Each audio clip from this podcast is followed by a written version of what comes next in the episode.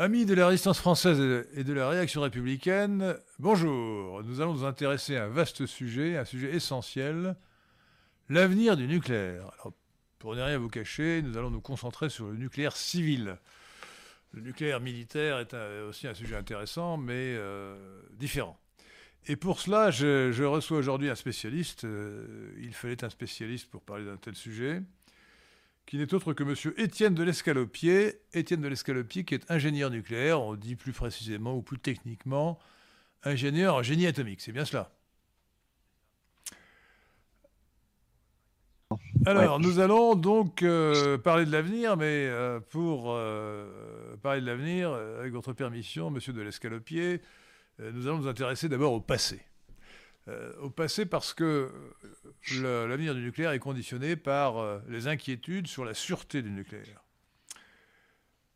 Nous parlons du nucléaire civil, pas du nucléaire militaire, mais il faut quand même rappeler que le nucléaire est rentré dans l'actualité mondiale le 6 août 1945, lorsque le président des États-Unis d'Amérique, Harry Truman, a euh, décidé de jeter une bombe atomique, une bombe A, euh, sur euh, la ville japonaise de Hiroshima. Et il a réitéré trois jours après à Nagasaki, au total, entre 100 et 200 000 morts civils, des femmes, des enfants, des vieillards. crime difficilement pardonnable, qui a été donc de la responsabilité du président Truman. Alors, il s'agit, euh, puisque nous sommes obligés de, parler un peu de technique, il s'agit de la bombe A, comme on dit bombe atomique, et qu'on distingue de la bombe H, qui, elle, heureusement, n'a pas encore été expérimentée sur des populations civiles. Euh, mais nous, nous, en parler parce que. Alors, expliquez-nous tout de suite la différence entre euh, la fission et la fusion. Donc, la bombe A, la bombe atomique, euh, fonctionne d'après la, fission d'atomes lourds. Euh, c'est le procédé qui est utilisé de manière civilisée et domestiquée euh, pour produire l'électricité dans les centrales nucléaires actuelles. Et la bombe H, bombe à hydrogène qui repose sur la fusion, de, comme son nom l'indique, d'atomes d'hydrogène, atomes très légers, les plus légers qui soient d'ailleurs, n'est actuellement utilisable que pour, pour la guerre, que pour faire des bombes, des bombes H.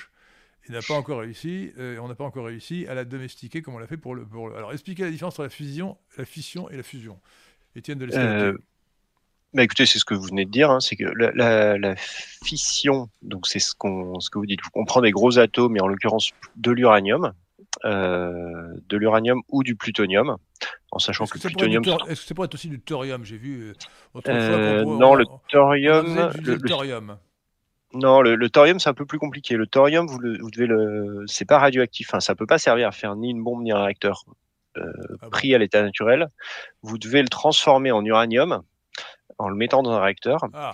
Et ensuite, il devient, euh, vous avez l'uranium 233 pour être technique, qui est, un type d'uranium qui lui devient euh, fissile. Donc c'est un, un, métal fissile fission. Euh, c'est un métal qui peut casser et avec euh, avec ça, vous pouvez créer de l'énergie.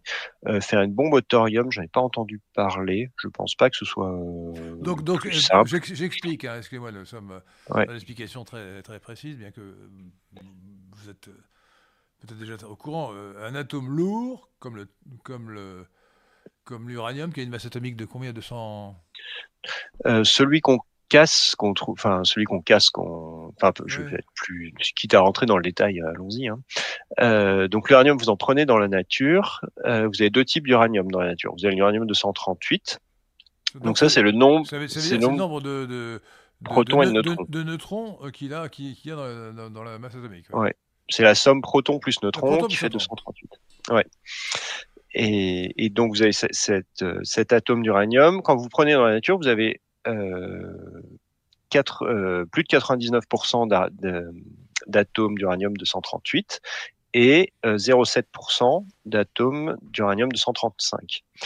Euh, alors, les propriétés physiques font qu'il n'y a que le 235 qui peut, casser et qui peut donc créer des fissions et de l'énergie. Donc c'est celui-là qu'on utilise. C'est là qu'il y a le terme d'enrichissement qui apparaît. L'enrichissement, donc c'est le fait de passer de 0,7% à quelques pourcents dans les réacteurs nucléaires. Dans les réacteurs nucléaires, on enrichit au maximum à 5% euh, pour pouvoir euh, produire de l'électricité. Et pour vous donner une idée, sur la bombe de Nagasaki, Hiroshima c'était du plutonium, mais sur la bombe de Nagasaki, il faut enrichir euh, très fortement. Euh, on n'est plus du tout à des, à des quelques pourcents, il faut de l'uranium de 135 assez pur. Et donc une fois qu'on a enrichi très fortement, on peut faire une bombe, euh, donc une bombe à fission, comme on l'a dit, euh, qui a été utilisée à Hiroshima, puis quelques jours après à Nagasaki. Voilà. Alors, ah euh, donc ça, qu'à Hiroshima, c'était du plutonium. Oui, oui, oui, pardon. C'est plutonium, mais c'est une bombe à fission, c'est ça que je voulais dire, dans les deux cas.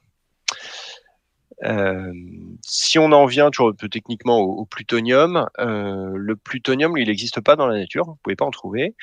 Euh, il faut euh, mettre de l'uranium dans le réacteur, et là, vous avez l'uranium, une partie de l'uranium qui va se transformer en plutonium. Donc, si vous mettez l'uranium quelques mois, quelques semaines, euh, voire quelques années en réacteur, vous l'extrayez, vous triez vous séparez l'uranium du plutonium et vous récupérez que le plutonium. Là, vous pouvez refaire, vous pouvez faire une bombe au plutonium. Voilà. Euh, donc tout ça, c'est pour la, c'est pour la fission, comme vous le disiez, c'est la bombe A. Euh, et après la bombe H, comme atomique. Comme atomique, voilà. Et après, vous avez la bombe H comme hydrogène, comme vous l'avez dit. Et cette bombe H, l'hydrogène, c'est dans, la, dans le tableau de Mendeleïev, c'est le premier, le premier élément qui n'a qu'un seul qu'un seul proton. Hein. Voilà. Alors là, on fait de la fusion d'été, donc c'est on prend un proton, un neutron ou un proton et deux neutrons. Euh, et c'est ça. Ce n'est pas de l'hydrogène ordinaire, c'est de, c'est un isotope. C'est du deutérium et du tritium, c'est un autre isotope. Donc ça, a les mêmes propriétés chimiques que l'hydrogène, euh, mais ça n'a pas les mêmes propriétés atomiques, nucléaires. Et donc c'est avec cela qu'on peut faire du, qu'on peut faire de la fission nucléaire. Un isotope, c'est se différencie de l'élément de base par l'addition de, neutrons. C'est bien cela hein De neutrons, exactement. Mmh, c'est ça. Mes souvenirs, mes souvenirs euh, scientifiques sont un peu anciens, mais je, je, crois me rappeler ça. Euh, et donc c'est cela qu'on utilise pour faire une bombe H. Euh, ce, qui est important pour, pour l'aspect vulgarisateur, c'est que la bombe H, le détonateur de la bombe H, c'est une bombe A et que la bombe H est euh, des dizaines voire des centaines de fois plus puissante que euh, que la bombe A. Donc euh, quand vous dites que heureusement on l'a pas utilisé sur les populations, oui, heureusement, parce que pour parler un peu assez visuellement, quand ils ont lâché la bombe A sur Hiroshima, vous avez 600 mètres, un rayon de 600 mètres autour de la bombe, de, de là où elle a explosé, qui était rasé à blanc. Donc il n'y avait plus un seul bâtiment sur à peu près 600 mètres. Euh, avec une bombe A, si vous faites ça sur une ville, vous parlez en kilomètres. Une bombe H. Une bombe H, pardon. Oui, merci. Avec une bombe H, vous parlez euh, d'un rayon de, de, je sais pas si euh, de plusieurs kilomètres. Donc une bombe, H, une bombe sur Paris, c'est des millions de morts. Une bombe H sur Paris, oui, l'ordre de grandeur, c'est rasé de Notre-Dame au périphérique. Quoi. On est compte. Voilà. Donc c'est vraiment, c'est vraiment un engin qui est pas on commence, euh, enfin là, vous commencez l'émission avec des choses qui font peur, quoi. Ah oui, non, mais, Et ça se comprend. Mm. Alors, bah, donc, euh, laissons, laissons là les. Nous, reviendrons tout à l'heure sur le projet de, domestication de la, de, la, fusion, mais euh, qui n'est pas encore réalisé, et qui ne sera peut-être jamais réalisé. Mais je voudrais maintenant, puisque nous en sommes aux inquiétudes ou aux risques du nucléaire, euh, parler des, catastrophes qui ont euh, eu lieu depuis, euh, depuis 40 ans ou 50 ans. Alors j'en ai, j'ai souvenir de trois catastrophes qui sont d'un ordre différent. La première, c'était en 1979, Three Mile Island, aux États-Unis, en Pennsylvanie. La deuxième, ça a été Tchernobyl en 1986, en Ukraine. Alors on dit toujours que le nuage de Tchernobyl a eu le bon goût de s'arrêter à la frontière française. Et la troisième, c'était plus récemment, en 2011, à Fukushima au Japon, provoqué par un raz-de-marée. Alors euh, on dit euh, en japonais euh, tsunami, mais en français ça s'appelle un, raz-de-marée. Alors pouvez-vous nous, faire un commentaire sur chacune de ces catastrophes nucléaires? Donc Three Island 1979, Tchernobyl 1986 Fukushima 2011. et Fukushima 2011, sachant que Fukushima et, et, Tchernobyl ont été classés au sommet de l'échelle de, gravité des catastrophes. C'est ça, qui va de 1 à 7, et donc ils étaient notés jusqu'à 7. Effectivement, l'échelle Inès, pour ceux qui connaissent. Euh, donc en 1979, vous avez été émis. Euh, comment Peut-être pour le placer un peu. L'île des 3000. Oui. Three Mile Island, exactement. Euh, qui, TMI. une île dans une rivière, hein, ou dans un fleuve. Oui. Euh, où était construit le, à côté du réacteur. Voilà. Euh, ce qui s'est passé, si on fait un résumé assez, assez bref, euh, c'est qu'il y a eu un problème sur le, il y a eu un problème sur le, le réacteur qui a été, qui a été euh, piloté par les, les, opérateurs, qui ont lancé des actions. Et, et le point vraiment majeur, c'est qu'en fait, il y avait une vanne qui était, euh, qu'ils avaient voulu fermer. Ils avaient appuyé sur le, le comment dire, sur le, ils avaient appuyé sur le bouton. Et euh, comme ils ont appuyé sur le bouton, le bouton a dit bah, j'ai appuyé, j'ai envoyé l'ordre de fermeture, la vanne est fermée. Donc l'opérateur voyait une vanne fermée et il a piloté comme ça euh, avec l'idée que la vanne était fermée alors qu'en fait la vanne était ouverte. Du coup, ça a chauffé. Euh, ah oui, il faut peut-être dire un peu euh, aux auditeurs pourquoi ça, chauffe. Le nucléaire, euh, quand vous avez un réacteur en fonctionnement, vous avez un réacteur en fonctionnement, voilà, il produit sa puissance.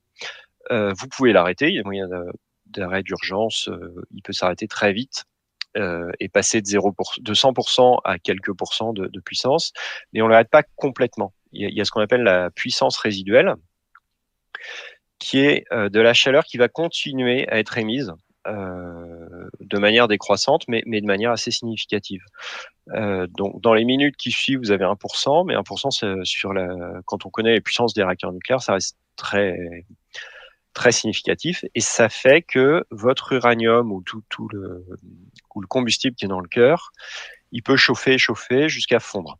En fait, c'est ça le principe des actions nucléaires, c'est que euh, la puissance résiduelle est toujours là et donc euh, votre combustible se met à fondre.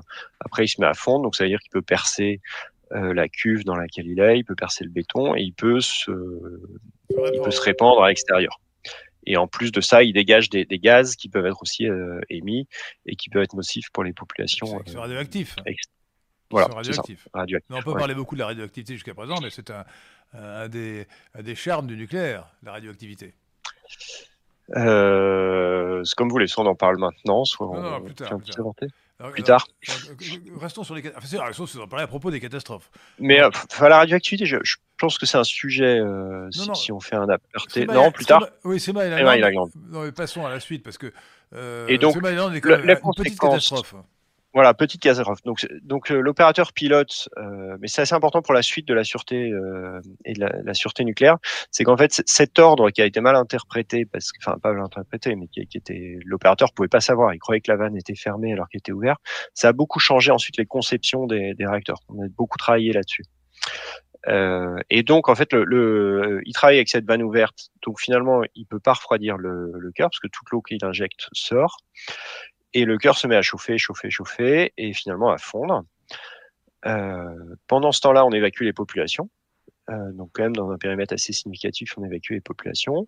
Finalement, le contrôle est, rétabli. Il y a quelqu'un qui s'aperçoit que la vanne est, ouverte et puis on, on réinjecte de l'eau dans le réacteur pour le refroidir et la situation revient sous contrôle.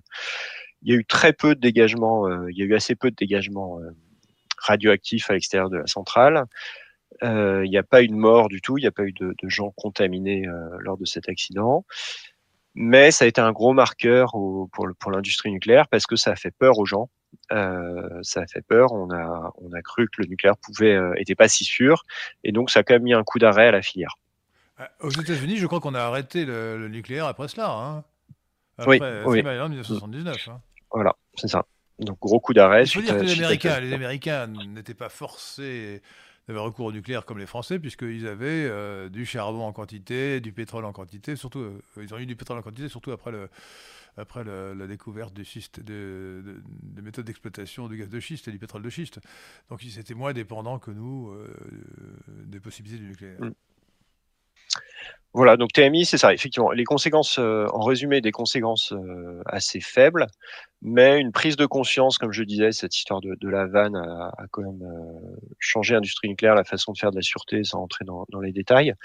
Et, puis un impact quand même sur l'industrie, où il y a un gros coup d'arrêt, un gros coup de frein, comme vous dites, surtout aux États-Unis. Donc ça, c'est pour Three Island. Et après, vous arrivez à Tchernobyl. 1986. Voilà. Euh, en, là, pour Ukraine, à, la frontière de la Biélorussie, à 150 km au nord de Kiev. C'est ça. Et pour le coup, euh, là, il y a eu un vrai accident nucléaire dans le sens, euh, il y a eu la radioactivité relâchée en grande quantité, euh, un impact sur les populations qui était clair, hein, les, augmentations, il y a eu des morts, il y a eu des augmentations des taux de cancer. y a-t-il eu des milliers de morts ou pas? Alors ça, c'est, moi, je peux vous donner les réponses de l'ONU qui a fait des enquêtes quand j'étais en quand j'étais en classe, donc en 2007, euh, euh, les, les, comme c'est des comme c'est un risque. En fait, quand vous êtes contaminé, vous pouvez pas savoir si vous allez mourir dans, enfin si vous allez mourir. Déjà attraper un cancer puis en mourir dans les années qui suivent.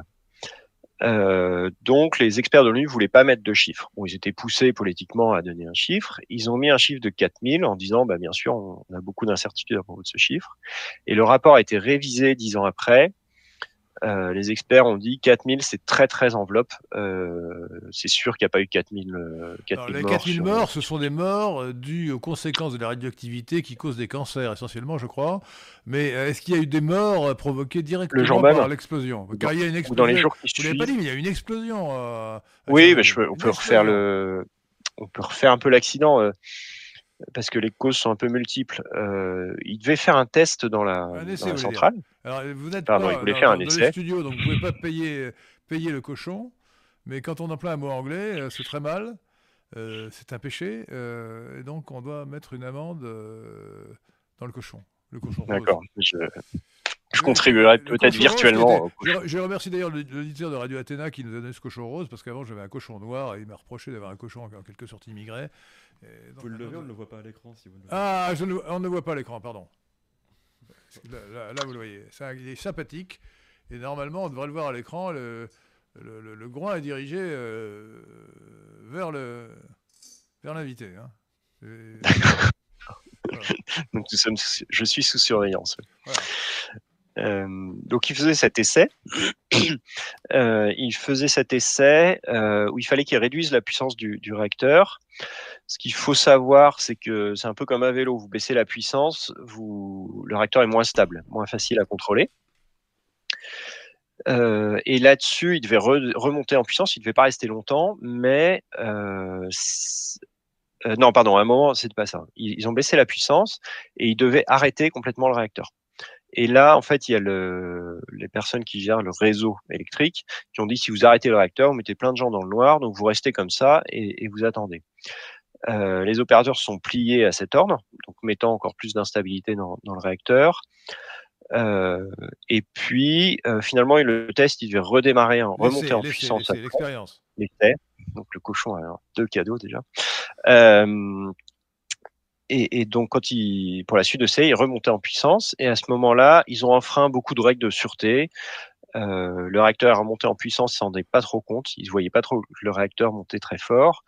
Et puis, il y a un moment, il y a un opérateur qui dit oui, si ça, ça va pas bien, là, il y a trop de puissance. Donc, il appuie sur le bouton d'arrêt d'urgence. Et à ce moment-là, le réacteur était un problème de conception. Avant de lancer l'arrêt d'urgence, il y a euh, une excursion de puissance, un peu plus de puissance qui arrive dans le réacteur. Et donc à ce moment-là, euh, beaucoup de chaleur qui est dégagée, l'eau qui entoure le réacteur, qui est, qui est présente dans le réacteur, c'est normal, se met à bouillir. Euh, mais bouillir, c'est une explosion vapeur, donc c'est pouvez imaginer des bulles dans sa casserole, mais là, puissance, euh, avec une puissance beaucoup plus forte. Et donc, ça fait exploser le réacteur. Euh, le réacteur explose. Il y a beaucoup de, enfin, une partie du cœur est dispersée dans l'atmosphère. Une explosion. les gars qui, les opérateurs ont été tués par l'explosion. Non, parce que c'est une explosion de vapeur, c'est pas une explosion nucléaire. Comme je disais tout à l'heure, pour, oui, mais elle est pas. Euh... Non, il n'y a pas une mort sur l'explosion en elle-même. C'est pas l'explosion qui a fait des morts. Euh... Mais par contre, l'explosion rejette, lance un... Euh, crée un incendie euh, qui démarre, et là, l'incendie, effectivement, il emporte tout en l'air. donc, beaucoup de particules qui sont disséminées dans, dans l'air. À court terme, après, ils, ils prennent des actions pour arrêter l'incendie, pour, euh, pour couvrir le, le, réacteur et essayer de le refermer en mettant notamment du sable euh, dessus. Et là, vous avez ce qu'on appelle les, les, liquidateurs, qui sont à peu près 600 personnes qui se sont relayées. Euh, et là, ces personnes-là, ils doivent s'exposer. J'ai plus les chiffres, mais c'est entre des dizaines et des centaines de morts euh, dans les jours qui suivent, euh, parce qu'ils prennent des doses très fortes et ils meurent dans les jours qui suivent. Donc, c'était, s'ils étaient conscients de leur risque, c'était des héros, hein, euh, franchement. Hein. Ouais, ouais, bah le, le système communiste à l'époque les a, les a comment glorifiés. Enfin, ils ont, ils ont des, ils ont eu des médailles. Je ne sais pas s'ils étaient conscients ou pas. On ne sait pas dans quelles conditions ils étaient envoyés. Euh, mais oui, oui, c'est sûr que ils sont allés au casse-pipe. Hein. Ouais même si ça a été assez bien fait, que ils faisaient en sorte que les, les, les personnes ne restaient pas si longtemps et qu'ils ont quand même, alors de toute proportion gardée, hein, bien sûr, mais ils ont fait euh, quelque chose de, de, pas complètement idiot et, et, ils ont quand même minimisé le nombre de, de morts sur cette période-là par rapport à ce qui aurait pu arriver si ça n'avait pas été fait de manière euh, réfléchie et, et coordonnée pas faire l'apologie de leur système, hein, mais, euh, mais sur cette partie-là, ça a été plutôt bien géré. 1986, c'était encore le régime soviétique. Hein. Oui. C'était pas indépendant, c'était une partie de l'Union soviétique. Mm. Mais donc, pour, pour revenir aux, aux, conséquences et un peu les conclusions qu'on tire de Tchernobyl, c'est un, c'est des opérateurs qui ont été soumis au, au, pouvoir politique au moment où ils faisaient cet essai, notamment, et, et où ils n'ont pas pu conduire l'essai comme ils voulaient, mais ils se sont fait imposer de rester à basse puissance pendant longtemps. Euh, donc ça, c'est un, un, sujet politique, premièrement. Après, il y a un problème que les opérateurs euh, n'étaient pas assez bien formés, n'étaient pas conscients de ce qu'ils faisaient euh, au réacteur. Et le troisième, c'est, euh, je vous dis, le, le, réacteur a explosé quand on a appuyé sur l'arrêt d'urgence. Donc ça, c'est un problème de conception. Il y avait un, problème de conception. Et si on refaisait la, les mêmes manips avec euh, les réacteurs de Tchernobyl qui ont été revus, euh, qui ont été re, euh, à nouveau conçus, comment dire, j'allais dire redesignés, mais c'est oh pas autorisé. qui ont été où, le, où le la configuration a été revue, on n'aurait pas Tchernobyl. Euh, ce Alors, défaut de conception a été corrigé. Le, le, temps passe, il faudrait, il faudrait que nous traitions maintenant de, de, Fukushima, le raz-de-marée en, en, japonais, euh, tsunami, mais nous dirons raz-de-marée parce que nous parlons français et pas japonais. Euh, D'ailleurs, tsunami nous est arrivé par les Anglais, hein, les Américains. Hein.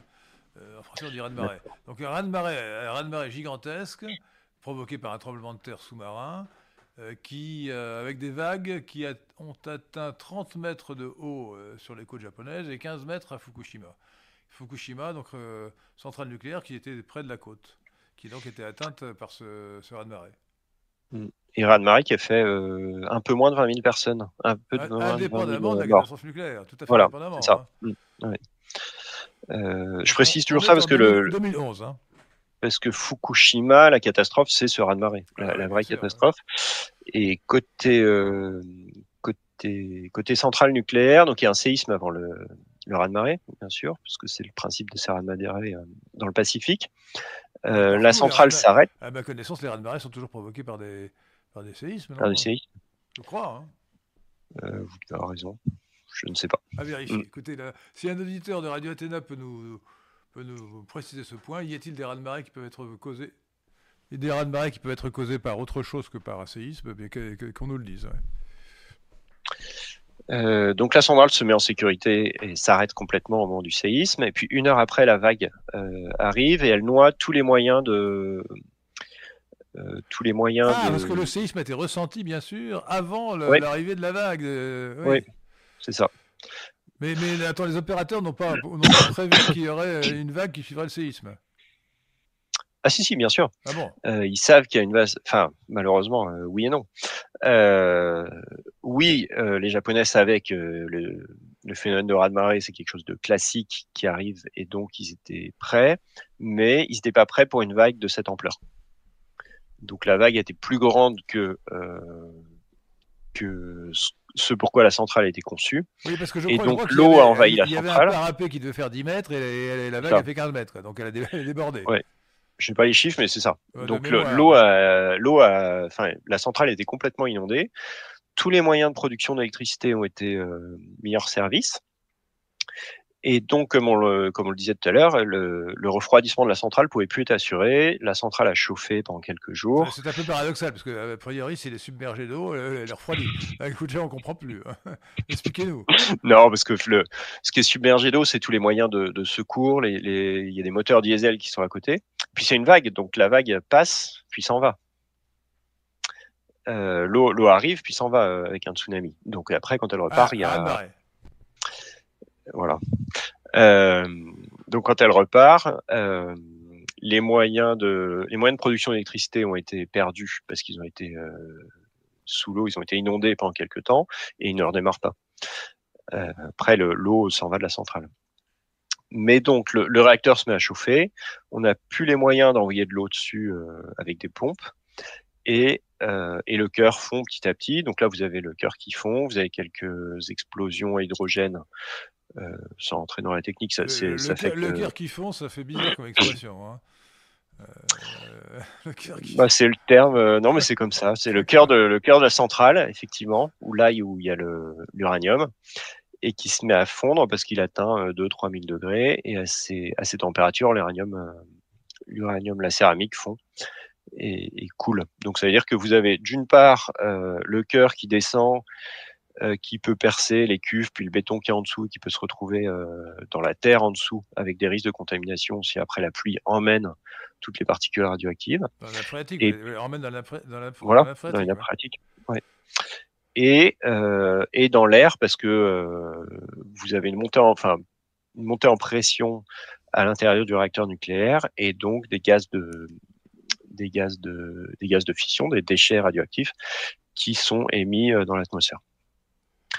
Euh, une fois que ça, ça s'est passé en quelques jours, donc il y, a eu 80 euh, à 100 000 personnes qui ont été évacuées euh, dans la zone de dans la zone de Fukushima. Alors pas lié au, au raz de marée, hein, mais lié vraiment à la à la, à la centrale nucléaire. Euh, après sur les sur les conséquences humaines, elles sont assez, enfin elles sont faibles. Hein. Il y, a, y, a, personne ne mourra de de l'accident de Fukushima. Euh, en tout cas, pas de pas de la radioactivité. Après, les les, les sujets euh, plus plus critiques, enfin plus plus sérieux, c'est qu'effectivement, quand vous déplacez 100 000 personnes, euh, vous avez des effets anxiogènes. Les gens on commence à les faire revenir dans ces zones-là. les personnes ont peur, même si le risque est le risque est complètement géré par les Japonais et qu'il est, qu est, faible. Les gens ont peur et c'est des choses qui sont à prendre en compte, c'est sûr. Mais il n'y aura pas de mort due à, à la catastrophe nucléaire en elle-même. Alors, arrêtons-nous euh, là parce que le temps passe, euh, cher euh, monsieur de l'Escalopier. donc, voilà, trois catastrophes. les deux dernières, Hiroshima, pas Hiroshima, Fukushima et, Tchernobyl, sont classées au maximum des catastrophes, au niveau 7. Bon, ça veut dire, ça veut dire si je comprends bien, qu'il ne peut pas y avoir, il ne peut pas y avoir une catastrophe plus grave que celle-là. Si on a bien. Euh, non, non, non, non, parce que si vous prenez, je préfère parler de Tchernobyl, qui a été une vraie catastrophe pour le coup, avec des morts et beaucoup de rejets, euh, beaucoup plus de rejets qu'à Fukushima. Euh, non, parce que l'explosion a eu lieu, c'était une explosion vapeur, et vous pouvez pas faire une explosion plus forte, euh, je pense pas. Non, non, ça paraît pas y avoir d'explosion nucléaire, d'après vous? Non, ça c'est pas possible. Euh, c'est pas possible, tout simplement parce que euh, l'uranium est enrichi, je vous disais, à 5%, et pour faire une bombe, euh, il faut, il faut, il faut plus de 90% pour faire une bombe. Donc, euh, c'est pas le même matériau, ça peut pas, il peut pas y avoir. Dit, autrement dit, pour rassurer les auditeurs de, de Radio Athéna, quel que soit le, le côté tragique, la dimension tragique de la catastrophe de Tchernobyl, on ne peut pas faire pire. Hein, euh, on ne peut pas faire pire. Euh, ce qui veut dire que la menace nucléaire n'est pas existentielle. Elle est, grave, évidemment, mais elle n'est pas existentielle. Non, mais après, ce qu'il faut, ce qui appuie votre cette conclusion, c'est aussi les rapports de l'ONU qui dit que le nucléaire et l'électricité, euh, l'électricité nucléaire est la plus sûre pour le pour les populations. Euh, parce que si vous prenez le charbon, il y a des coups de grisou, il y a des gens qui meurent dans les mines, euh, et ainsi de suite. Donc euh, chaque chaque chaque énergie a, ses, a, ses, défauts, a ses dangers, et il considère que le nucléaire est celle qui globalement apporte le Alors, là, il, se, il, se, trouve que Fukushima, donc en 2011, a affolé les Allemands et que Madame Merkel, qui a été, il faut bien dire, catastrophique pour son pays, hein, notamment pour ce sujet, a décidé, sous la pression des écologistes bien sûr, d'arrêter le nucléaire complètement. Et donc, euh, elle a décidé de fermer les centrales nucléaires. Les dernières ont été fermées en 2022 ou en 2023, 2022 euh, je crois, euh, en Allemagne, ce qui veut dire que l'électricité allemande coûte plus cher que l'électricité française, beaucoup plus, presque le double hein, pour les ménages. Et que pour, comme les énergies renouvelables solaires ou, vent, éoliennes euh, sont intermittentes, euh, on produit beaucoup plus de gaz à effet de serre que les écologistes euh, dénoncent à partir du charbon ou, du pétrole ou du gaz, du gaz, du gaz ou du charbon d'ailleurs. donc, ça a été... alors en, France, il se trouve que nous avions beaucoup de centrales. Et alors pour euh, pour, rappeler, euh, pour rappeler mon expérience sur le sujet, il se trouve que j'étais à la direction du budget au ministère des Finances, euh, chef du bureau de l'énergie et de l'industrie entre 1900, je simplifie, hein, entre 1978 et 1983, et que j'avais donc à faire des notes pour le ministre au sujet du, programme nucléaire. alors, il y, avait eu un programme nucléaire déjà lancé sous Mesmer, donc avant 1974, Mesmer-Pompidou. Mais Giscard d'Estaing, président de la République, donc, euh, à l'époque c'était Chirac, euh, euh, puis, puis Barre, qui était Premier ministre, ont relancé un programme nucléaire. Et je faisais, moi je défendais le budget de l'État et les dépenses publiques, et donc j'ai fait, j'ai fait des notes sur notes pour démontrer qu'on faisait trop de centrales.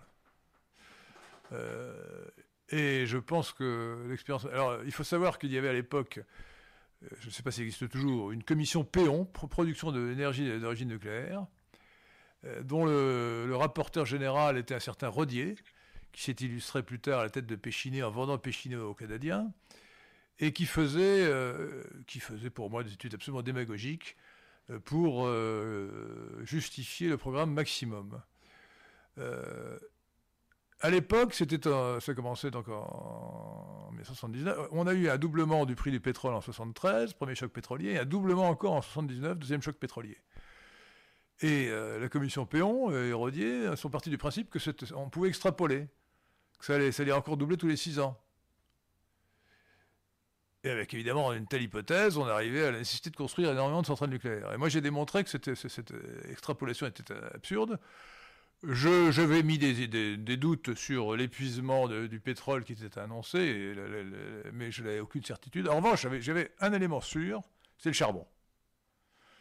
Car le charbon, on savait déjà à l'époque que les réserves de charbon étaient euh, quasiment infinies. Enfin, c'était dix fois le pétrole, c'était gigantesque. Alors, il n'y a, plus de charbon en France, mais il y avait des quantités de, mines de charbon à ciel ouvert, en Australie par exemple, au Canada, euh, en Inde, en, Chine, partout, partout. Et, le charbon est une, est une, énergie malpropre, mais le charbon euh, produit, euh, de l'électricité dans la centrale à charbon, et on peut même faire avec euh, le procédé Fischer-Tropsch, on peut faire du pétrole. Enfin, de l'essence en tout cas, de l'essence. Et donc j'avais démontré que compte tenu du coût du charbon, ça fixait une limite, une limite au prix de l'énergie, et donc il fallait faire moins de centrales nucléaires. Alors je crois que, je ne disais pas qu'il ne fallait pas en faire, mais je crois que j'avais, j'ai eu raison, parce que comme on en avait fait beaucoup trop, on s'est arrêté d'en faire. Parce qu'on avait trop de centrales nucléaires.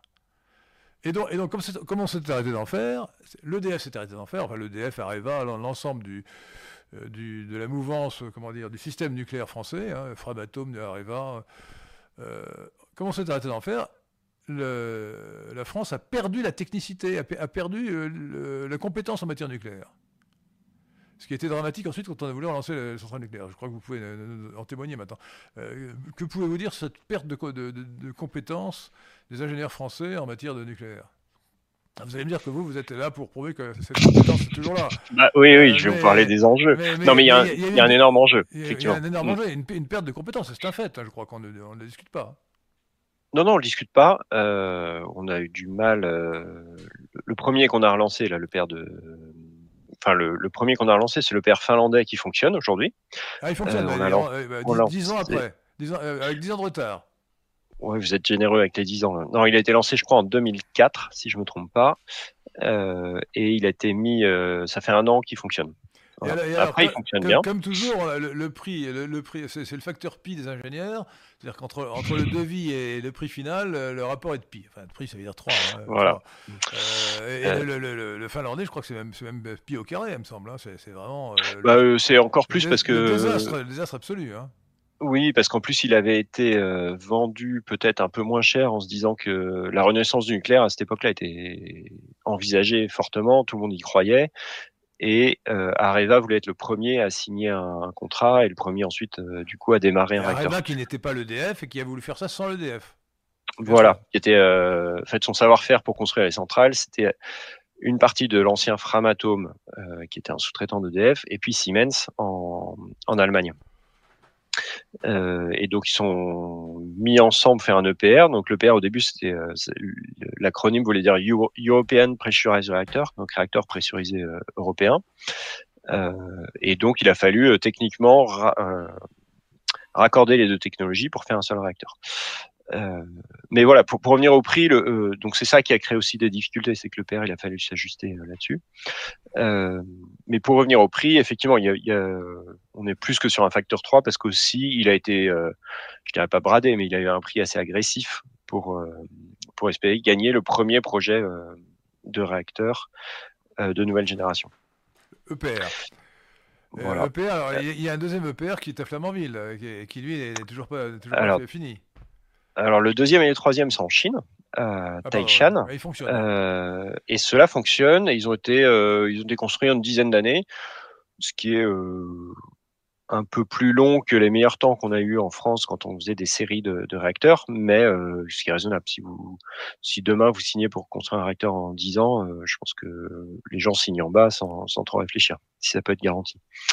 Euh, donc ça, c'est une preuve aussi. C'est intéressant. Il y a deux preuves, c'est-à-dire que le, le design, le pardon. La conception. La conception est, est, robuste et solide euh, parce que les réacteurs fonctionnent. Euh, le PR fonctionne bien. Et ça veut dire aussi que euh, les Chinois, eux, savent le construire dans des délais raisonnables. Alors que nous, on n'a pas réussi sur. Euh, nous n'avons pas réussi à Flamanville. Flamanville, c'est en Normandie, au point de la Manche, c'est ça? C'est dans le département de la Manche, assez au nord, au nord-ouest. Ouais. après, Flamanville va démarrer à l'été prochain. Euh, maintenant, on, est, dans les derniers tests. du bois. Les derniers essais. Les derniers essais sont en cours. Euh, on refait certains essais qui avaient déjà été faits euh, quelques années auparavant parce que on a corrigé quelque chose entre temps. On est très on est confiant, il n'y aura pas normalement de, de, catastrophe qui ferait qu'on reprendrait un délai significatif de retard. Normalement, on va tenir ce, ce planning. Ce planning, cet emploi du temps. cet emploi du temps. Décidément. Le cochon devrait s'engraisser. Mais alors dites-moi, euh, quelle différence y a-t-il entre l'EPR, vous n'avez pas expliqué ça techniquement, et les anciennes centrales nucléaires à, eau pressurisée, c'est ça euh? Euh, C'est de l'eau pressurisée. Donc la, technologie est globalement la même. La même. Qu'est-ce qui change? La sécurité et ce qui change, c'est que voilà, on a on a renforcé le, la conception pour être plus plus sûr, plus robuste. pour donner un exemple, en, en, cas de défaillance de des systèmes de, de, refroidissement. Vous avez quatre systèmes de, vous avez deux systèmes de sauvegarde sur les réacteurs euh, actuels français. Euh, vous avez, vous avez quatre sur le PR. Ce qui n'est pas uniquement fait pour la sûreté, ce qui est aussi fait pour la maintenance, ça vous permet de faire de la maintenance euh, pendant que le réacteur fonctionne, ce qu'on appelle la maintenance en fonctionnement. Euh, comme vous avez quatre trains, vous pouvez permettre d'en sacrifier un entre guillemets à la à la maintenance. Donc vous vous réparez pendant le pendant que le réacteur fonctionne. Enfin vous réparez, vous faites de la maintenance plutôt. Et donc ça, ça permet comment? De l'entretien. Donc vous faites l'entretien pendant le pendant le fonctionnement euh, l'intérêt, pardon, il est évident dans ma tête, mais c'est que euh, le réacteur il marche à 100% de puissance pendant à peu près un an et demi, deux ans, et après vous l'arrêtez et vous faites l'entretien. Et donc plus vous faites de l'entretien pendant que le réacteur fonctionne, plus vos arrêts sont courts et plus votre réacteur est rentable parce qu'il fournit de la puissance euh, plus longtemps. Alors quelle est la puissance? Rappelez-nous la, puissance en, en, en mégawatts. En, mégawatts, c'est un million de watts. Euh, d'une centrale classique et des, EPR. on est plus à 1800 MW, non 1600. 1600. Il est vendu à 1100, 1100. Les anciens, les anciens étaient à 800, c'est ça, 800 MW Les premiers étaient à 900. 900 vous avez une petite moitié du parc qui a 900 MW, euh, une autre petite moitié du parc qui a 1300. 1300 Et puis, vous avez 4 réacteurs à 1400. Et là, on est à 1800. Euh, vous avez dit combien? 1600 non 1600, ouais. Ce qu'il faut dire pour, euh, pour vulgariser un peu les mégawatts, c'est que euh, un mégawatt, ça fait à peu près. un mégawatt, c'est un million d'habitants. Je dis pas de bêtises. Le fonctionnement oui, un million de maisons, alors un million d'appartements voilà, vous fournissez en électricité à peu près, euh, avec un mégawatt, vous fournissez à peu près un million, un, non, je me suis trompé. Pardon, un réacteur, je me suis trompé. Un réacteur, c'est un million d'habitants. un réacteur, ça fait 1000 mégawatts. Un réacteur, ça, avec les chiffres que j'ai donnés, c'est à peu près 1000 mégawatts. Et ça, ça permet de fournir en électricité à peu près un million d'habitants, euh, les maisons et euh, la moyenne des industries qui correspond à à cette partie de la population. Alors oui, alors parlons quand même d'ores et déjà du prix de revient. Euh, parce que le prix de revient du nucléaire était très, euh, très avantageux avec les anciennes centrales. Euh, il faudra que vous nous parliez aussi de, la prolongation éventuelle des anciennes centrales, qui est un vrai sujet. et deuxièmement, il semble que l'électricité produite, le kilowattheure ou le mégawattheure produit par le, le PR soit beaucoup plus cher. Euh, oui, alors ça, il y, avait, il y, a un rapport qui a été fait au début des années 2010, euh, qui était assez précis là-dessus, qui disait que le, euh, qui donnait trois prix à peu près pour le pour le nucléaire. Il donnait le prix du parc français en France. Hein. C'était un rapport, euh, je crois que c'était le Sénat qui avait fait un rapport. Euh, pour le, le nucléaire tel qu'il était à l'époque en 2010, avec un parc qui avait été construit et rentabilisé, parce que les réacteurs étaient construits depuis en moyenne 20 à 30 ans. Euh, donc il était rentabilisé. Ça faisait un coût du mégawattheure à 36 euros du mégawattheure. Euh, après, oui. Donc il était très très compétitif. Euh, à l'époque, le, le mégawattheure, je pense, sur le marché était autour de 50, 60 euh, de, de, cet ordre-là. En sachant qu'aujourd'hui, on est plutôt autour de 100 mégawattheures, de 100 euros du mégawattheure. Pourquoi? Pour le, prix de marché ou pour le, prix de revient du Pour le prix de marché. Au prix de marché Avec des pics selon les saisons, selon les périodes, qui peuvent monter très haut à, à 500 voire 1000 euh, euros du mégawattheure. Euh, donc le parc, le parc rentabilisé, il produisait à 36. après, il considérait un parc euh, qui était refait entre guillemets un peu à refait à l'identique avec la, même performance. Et là, ils estimaient, j'ai plus les chiffres en, en, tête, mais on était de l'ordre de 50 à 60 euros du mégawattheure. Et puis, prenez le cas un peu critique de l'EPR euh, de Flamanville, où on atteignait un peu moins de 100 euros. Je sais plus, c'était 90 euros, je crois, de, mémoire. 90 euh, euros du, du mégawattheure. Compte tenu de euh, l'investissement. Compte tenu des, des retards, oui, et du retard du chantier. Voilà. Il fallait prendre en compte quand même le chantier. Est-ce que le nucléaire, voilà pour les prix. Est-ce que l'EPR est compétitif alors avec tous ces chiffres-là, d'après vous?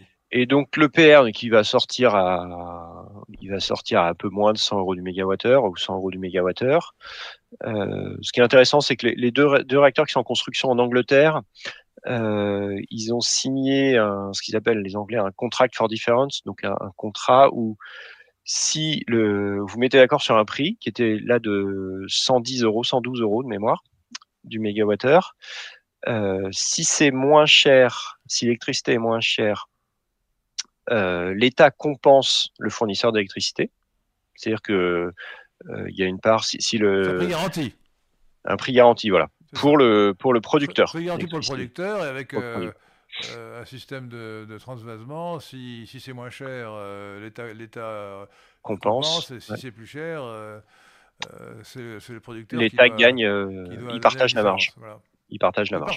Il ne prend pas toute la marge. Mm. Mm. Euh, donc, pourquoi je disais ça? Oui, donc on va, on va se retrouver dans ces prix-là. Ça veut dire que c'est deux choses. C'est le prix, c'est révélateur du prix du marché, qui, qui, qui, situe à peu près là, et c'est révélateur du prix de, de revient de l'EPR qui, qui, qui, va se retrouver à peu près dans ces eaux-là. On peut espérer, s'il y a un effet de série qui, est vraiment là, baisser un peu les prix mais euh, le temps de rentabiliser la machine et la construction, on est, on est sur ces prix-là. Ouais. Donc, Alors, euh, moins de 100 euros du mégawattheure. Donc, le PR est quand même beaucoup plus cher que les Donc, il est cher. Il est plus cher que les anciennes centrales nucléaires, deux fois plus cher. Voilà, ouais. Alors, euh, au passage. S'il n'est pas fait en série, parce que si on arrive à faire des séries, là, on peut espérer quand même un gain et, baisser ses prix.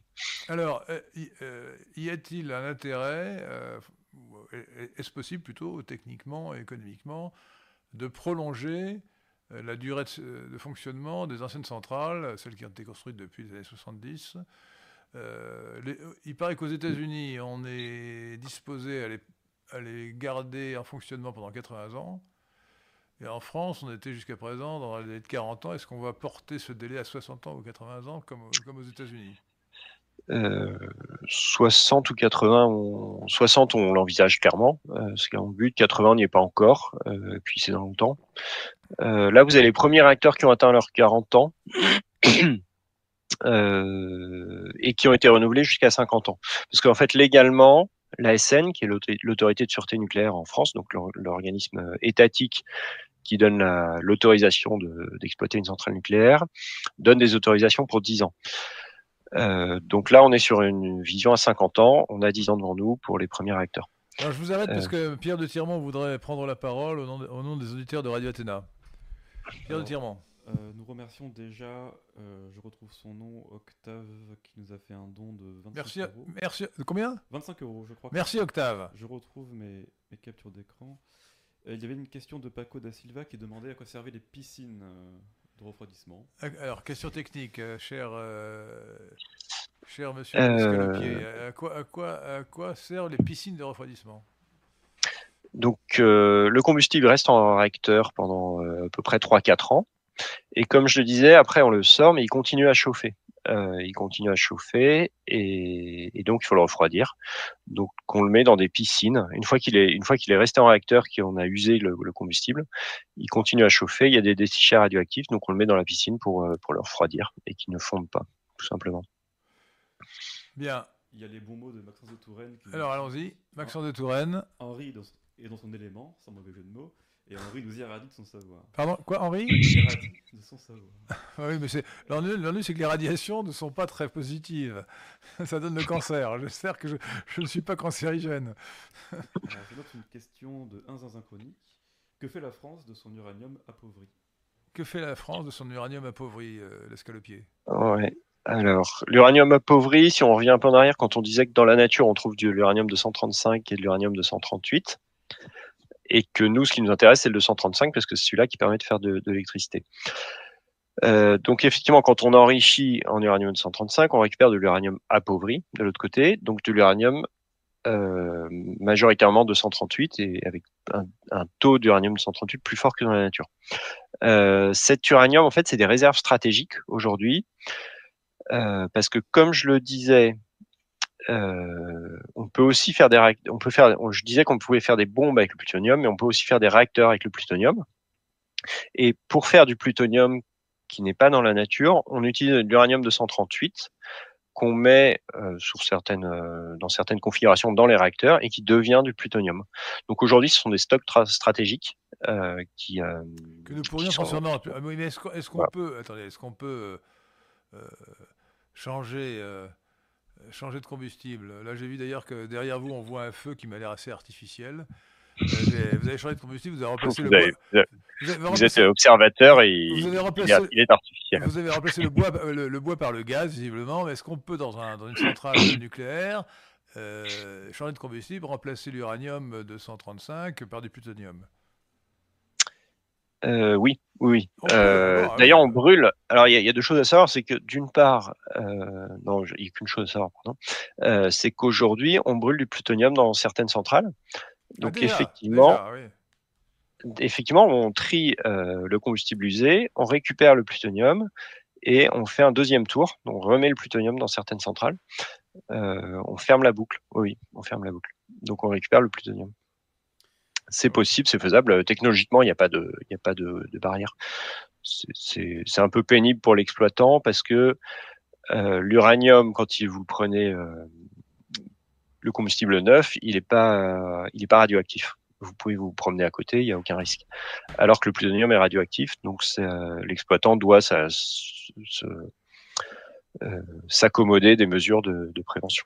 Mais, c'est tout à fait possible, et faisable, et fait, et réalisé. la, question à poser maintenant, euh, à moins qu'elle soit déjà posée par un auditeur de Radio Athéna, c'est celle des déchets nucléaires.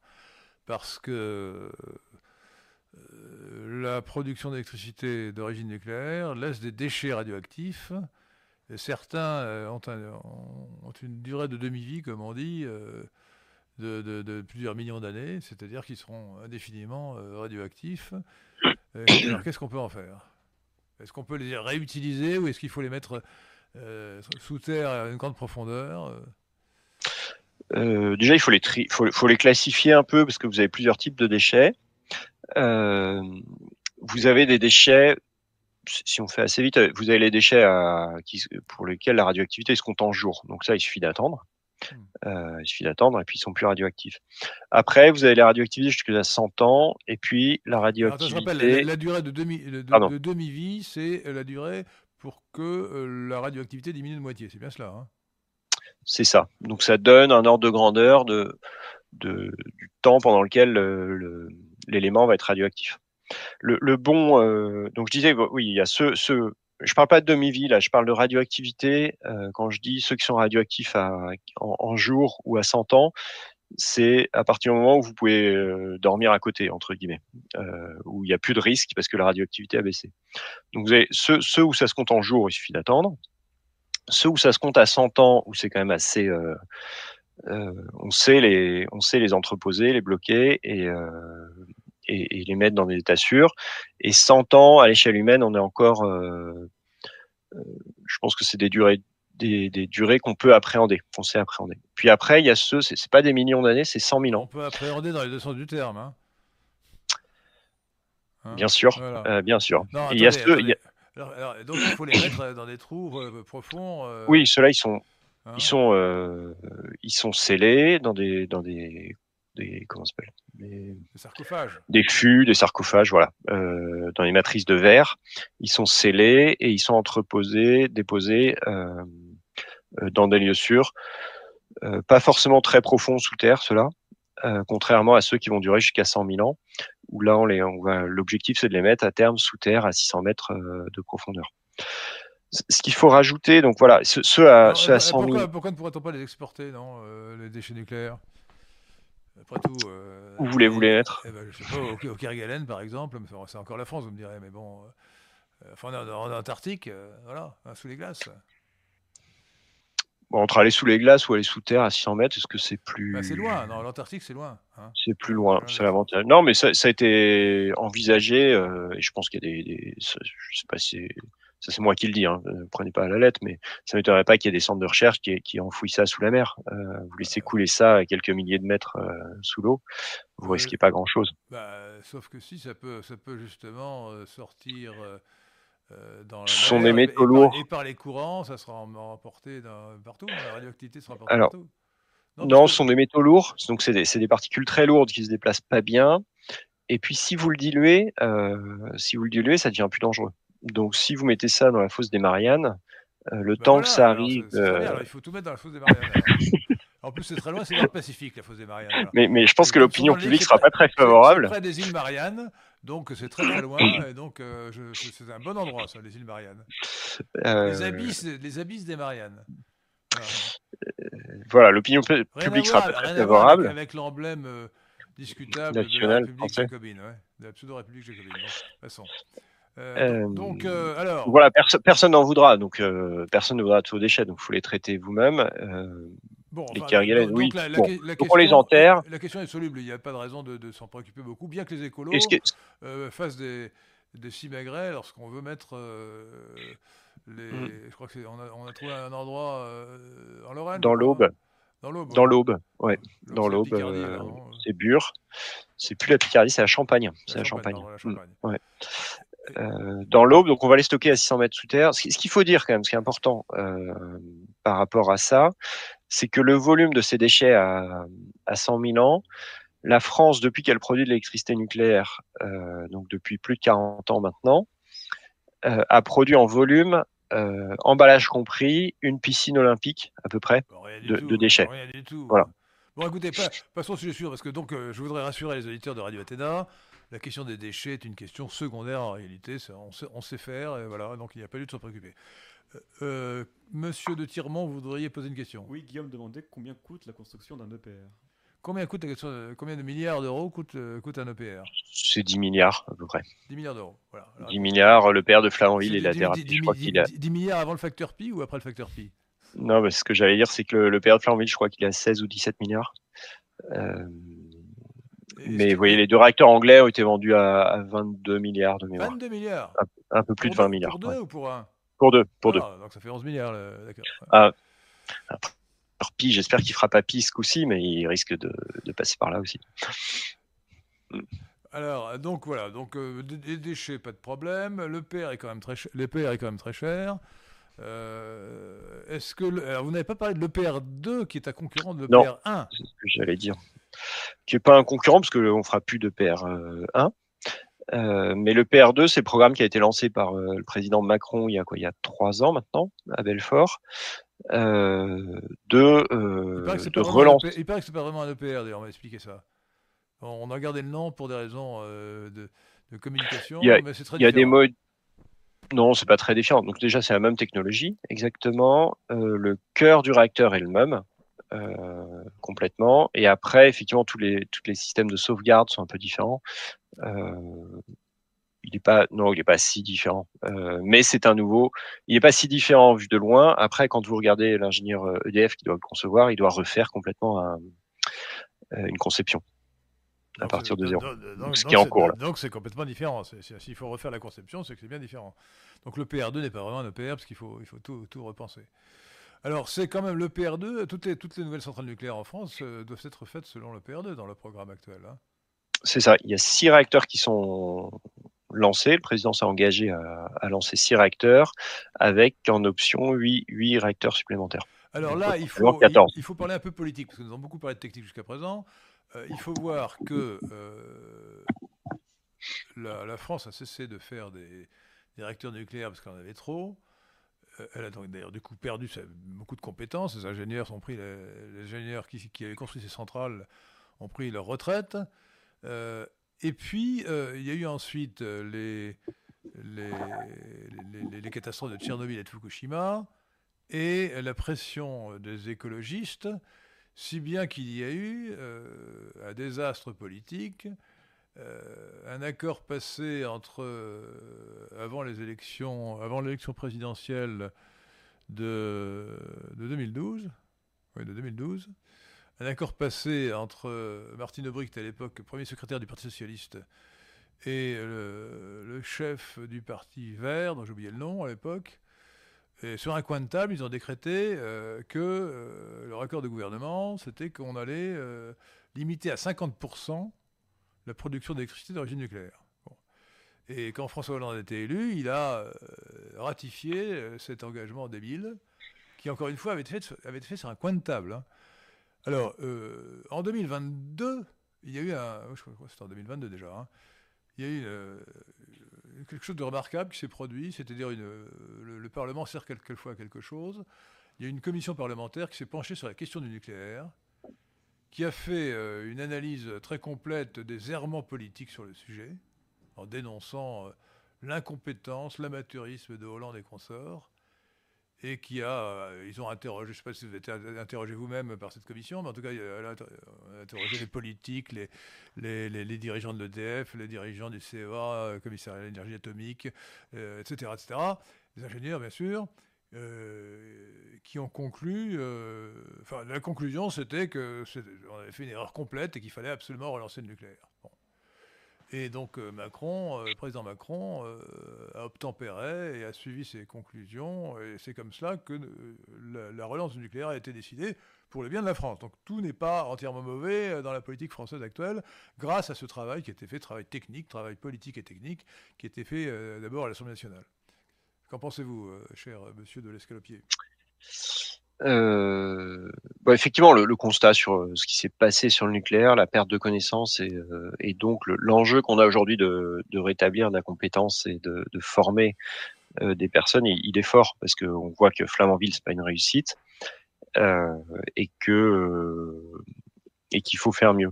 Donc oui, je, je, peux pas en dire beaucoup plus que ce que vous avez dit. Hein. Il y a un gros enjeu de reformer la filière, de relancer une dynamique pour que la filière soit attractive. Mais ça, je pense que, que c'est là. Et, et, et aussi, euh, ce qu'il faut préciser dans cette renaissance du nucléaire dont on parle, c'est qu'il y, y, a le PR2 qui est donc euh, le fer de lance de, de, de, la relance, mais il y a aussi les petits réacteurs. En, donc on parle de SMR, c'est un terme anglais, donc, euh, mais c'est celui qui est utilisé dans l'industrie, c'est Small Modular Reactor. Alors ça, il faut pas. J'allais vous mettre sur le sujet. Qu'en pensez-vous des, des, des, petits réacteurs nucléaires?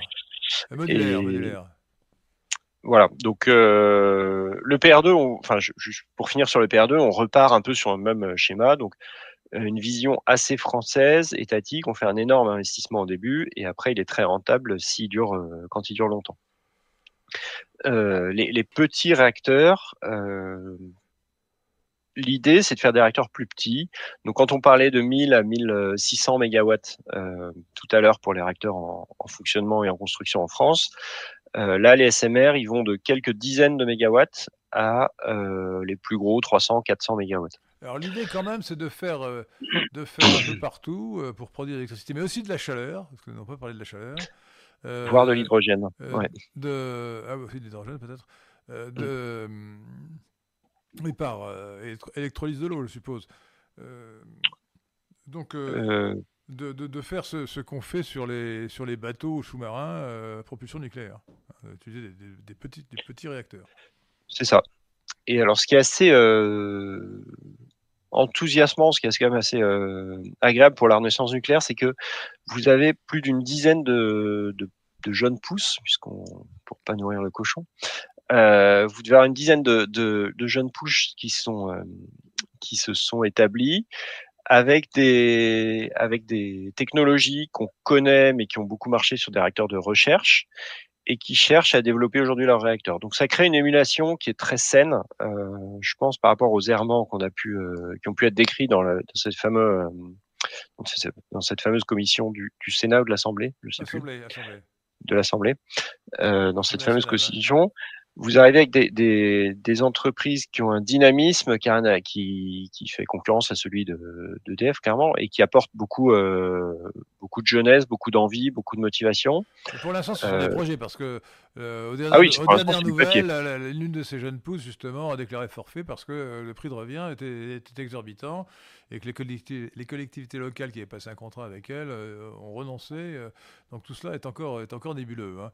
Alors oui, ah euh, au passage, je, je, signale donc que l'électricité, enfin que la une centrale nucléaire petite ou grande produit, produit de l'électricité, mais aussi de la chaleur.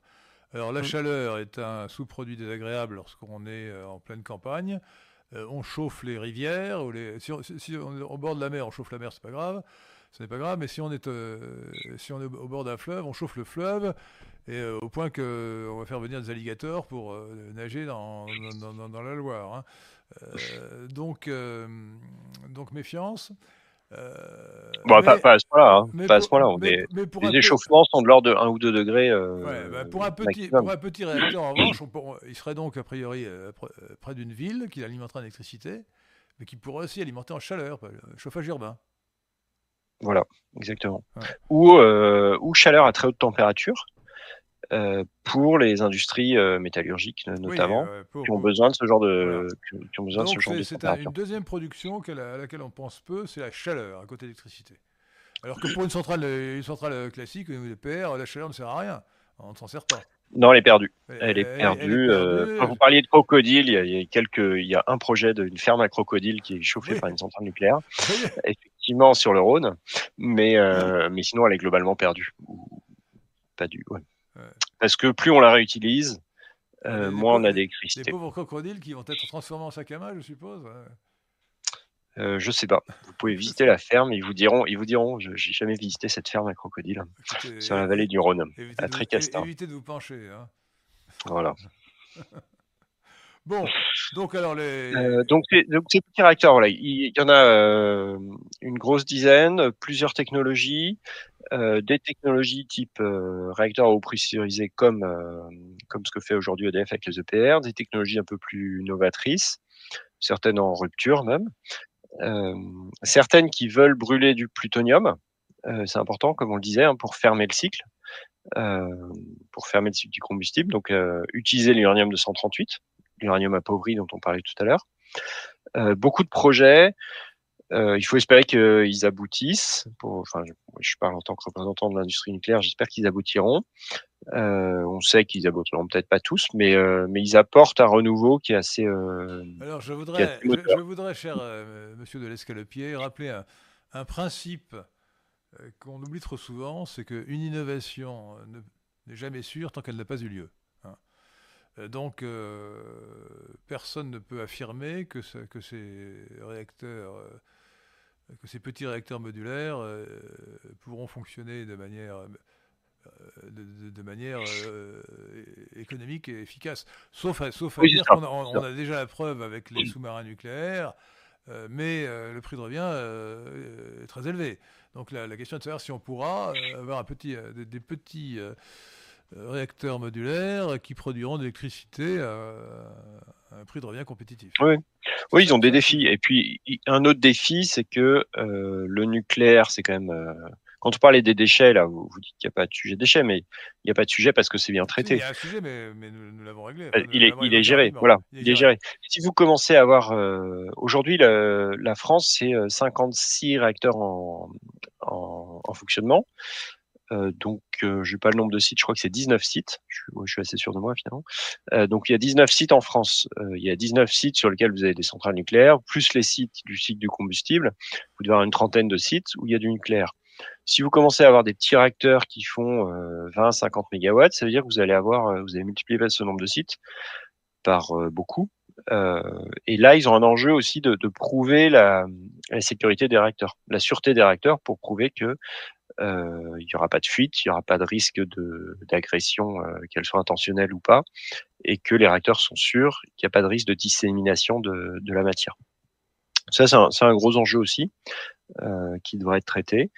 Mais voilà, écoutez, euh, laissons-leur le champ libre. Déchets, et pour les déchets, euh, dans les, comment va-t-on faire pour évacuer les déchets des petites centrales nucléaires, si elles, ont, si elles existent un jour de la même façon par camion. Aujourd'hui, ça se fait par camion, ça se fait très bien. C'est pas ça, c'est pas un, pas un enjeu technique. C'est plus un enjeu de, de, confiance de la population dans le fait de se dire bon, aujourd'hui il y a 20 sites en France. Si on commence à passer à des centaines de sites, est-ce qu'on est, est-ce qu'on peut rassurer la population alors, pour, euh, alors, revenons, pour, être sûr que ce soit fiable? Revenons, cher Monsieur de l'Escalopier, revenons à la politique. Euh, récemment, il y a eu la COP 28, euh, je crois. Euh, le la grande réunion mondiale sur le réchauffement climatique. Alors, c'est pas, pas notre sujet, mais sachez que je suis fermement climato-sceptique ou climato-réaliste. Mais toujours est-il que ce, cette COP28 s'est réunie à Dubaï, ce qui est quand même assez comique, puisque c'est un pays pétrolier, et que le président de la COP28 était, euh, est également le patron de la compagnie pétrolière de, de, de, de Dubaï ou d'Abu Dhabi, ce qui est encore plus comique. Euh, et alors, ce qui est intéressant pour notre sujet, qui est l'avenir du nucléaire, c'est que 20 euh, chefs d'État de gouvernement ont affirmé qu'il fallait, pour le réchauffement climatique, contre le réchauffement climatique si vous préférez, pour réduire les émissions de gaz carbonique, CO2, qu'il fallait développer le nucléaire. Euh, en effet, oui, tripler. Tripler, tripler mmh. même la production d'origine nucléaire. Euh, en effet, en effet euh, le nucléaire a un gros avantage, c'est qu'il ne produit pas, ou très peu, de, gaz à effet de serre comme le gaz carbonique. Bon. À la différence des énergies fossiles qui sont euh, donc le pétrole, le gaz naturel et le charbon. Donc ça c'est très intéressant et ça montre bien d'ailleurs la contradiction, la contradiction et l'incohérence des écologistes puisqu'ils étaient contre le nucléaire, hein, notamment en Allemagne, c'est eux qui ont imposé oui. la faiblesse politique et mentale de Mme Merkel l'arrêt du nucléaire, car l'arrêt du nucléaire se traduit forcément par un, un accroissement des émissions de gaz carbonique. Bon, alors si on croit que c'est mauvais, moi, je crois que c'est très bon, mais bon. Moi, je crois que c'est très bon, parce que le gaz carbonique, c'est bon pour les plantes, et, que s'il y a un réchauffement climatique, ce serait excellent, euh, quelle que soit la cause. Mais passons. Donc, euh, les écologistes sont en pleine contradiction avec eux-mêmes. Euh, ils devraient être pour le nucléaire, et ils sont contre. Voilà. Mais heureusement, aujourd'hui, il semble que la résistance des écologistes a été a été euh, dépassé et qu'ils ne peuvent plus empêcher cet essor du nucléaire qui est bon pour l'avenir de la France, pour l'avenir de, pour l'avenir de l'économie mondiale et pour l'avenir de, la production d'électricité en France. Voilà, donc c'est très, très, satisfaisant. Mmh. et puis dans, dans, les autres nouvelles, c'est l'Allemagne, la CDU euh, euh, a écrit qu'il faudrait euh, mettre un moratoire sur le démantèlement des, réacteurs qu'ils ont arrêtés les dernières années, qui serait prêt à les démarrer. Il serait prêt à les redémarrer. Mm.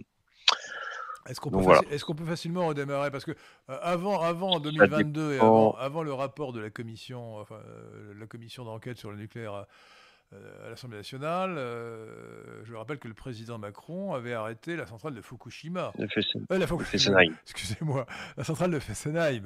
Est-ce qu'on pourrait la redémarrer, cette centrale de, Fessenheim? La, question, c'est une question de prix toujours. si vous redémarrez, il y a des investissements à faire, il y a des choses à, revoir. Est-ce que ça vaut le coup? Et la position d'EDF était de dire. faire une autre.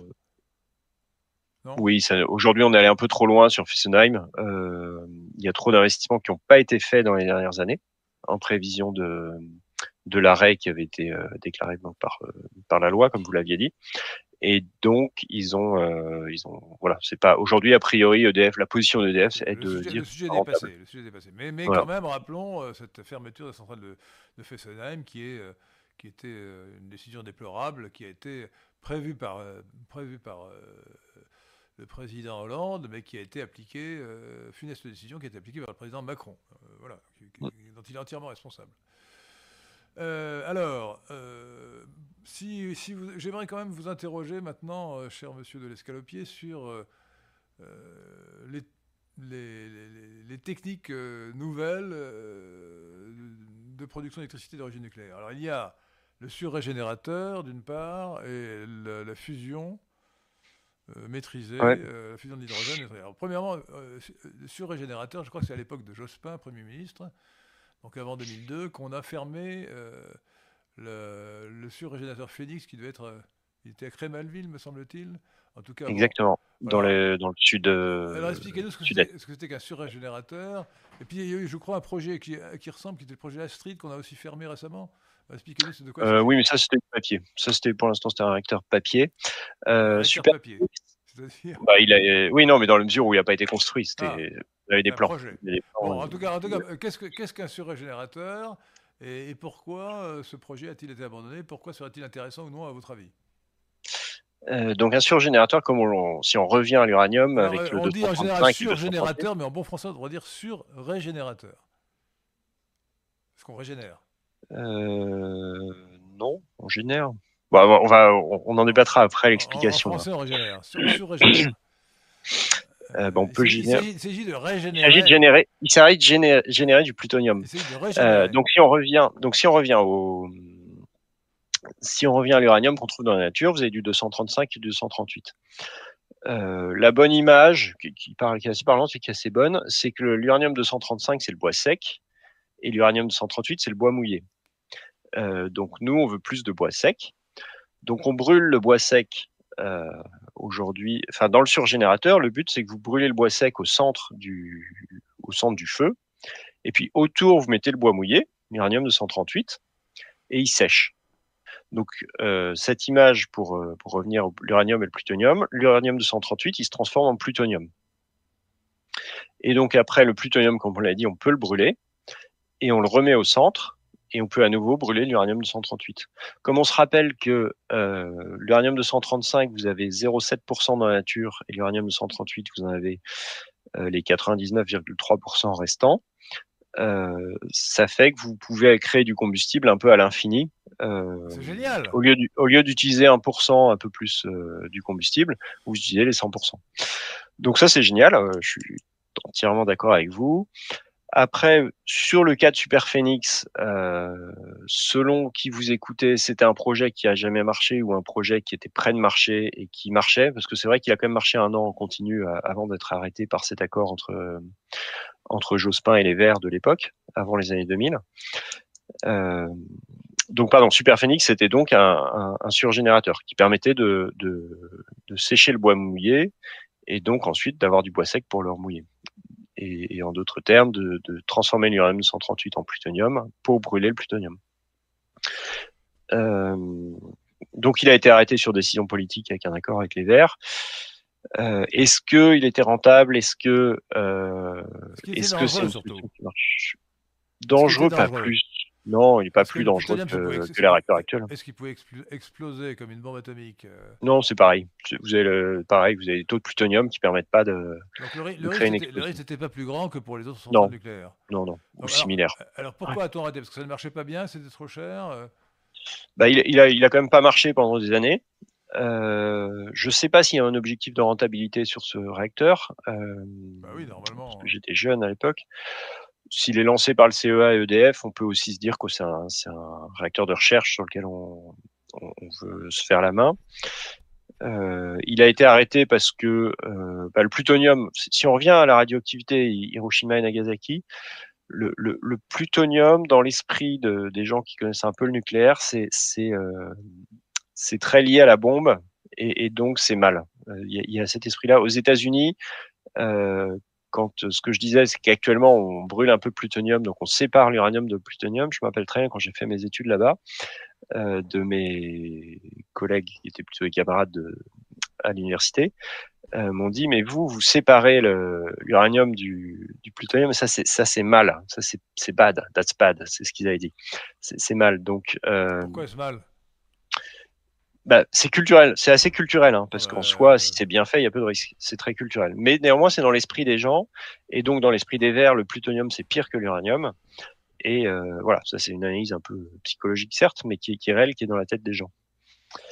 Et, et donc, s'il y avait une haine un peu plus féroce envers euh, ce, ce, réacteur, c'est pour ça qu'il a été arrêté. Après, est-ce qu'on peut le relancer?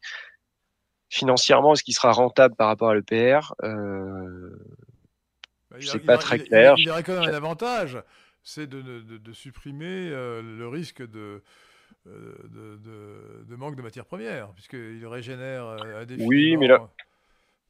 Mais, mais, mais le manque d'uranium, il n'est pas. L'uranium, il y en a beaucoup sur Terre. Il y en a vraiment beaucoup.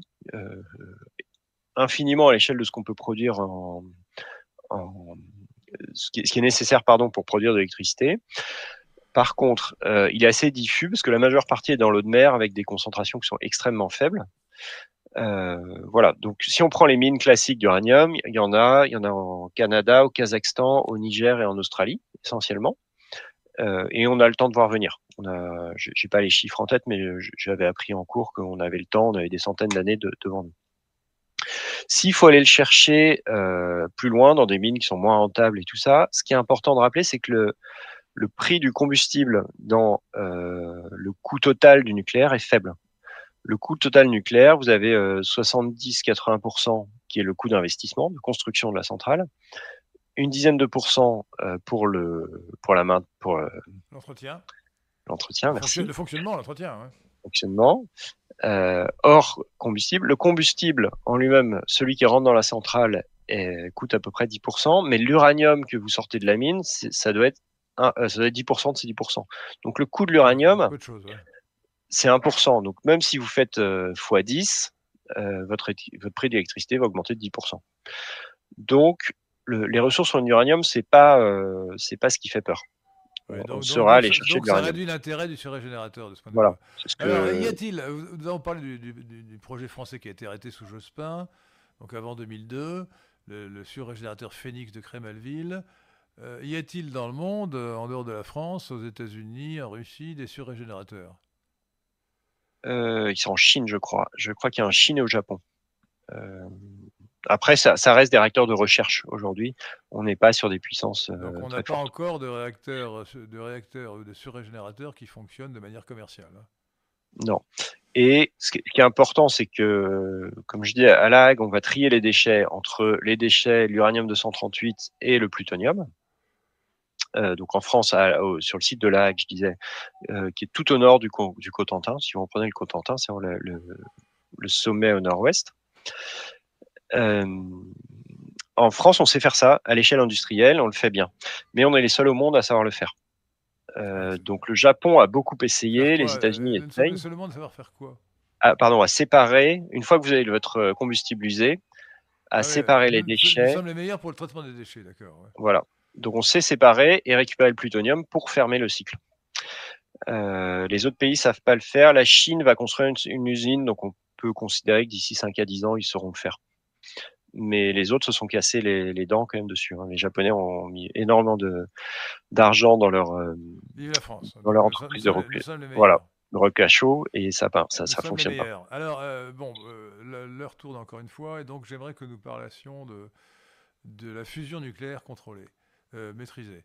Alors, je, me rappelle avoir lu que dans les années 1960, les physiciens, euh, ou certains physiciens, annonçaient que la domestication de l'énergie euh, de fusion euh, était une affaire de quelques dix ans. 60 ans après, on ne sait toujours pas quand cela aboutira et si ça aboutira.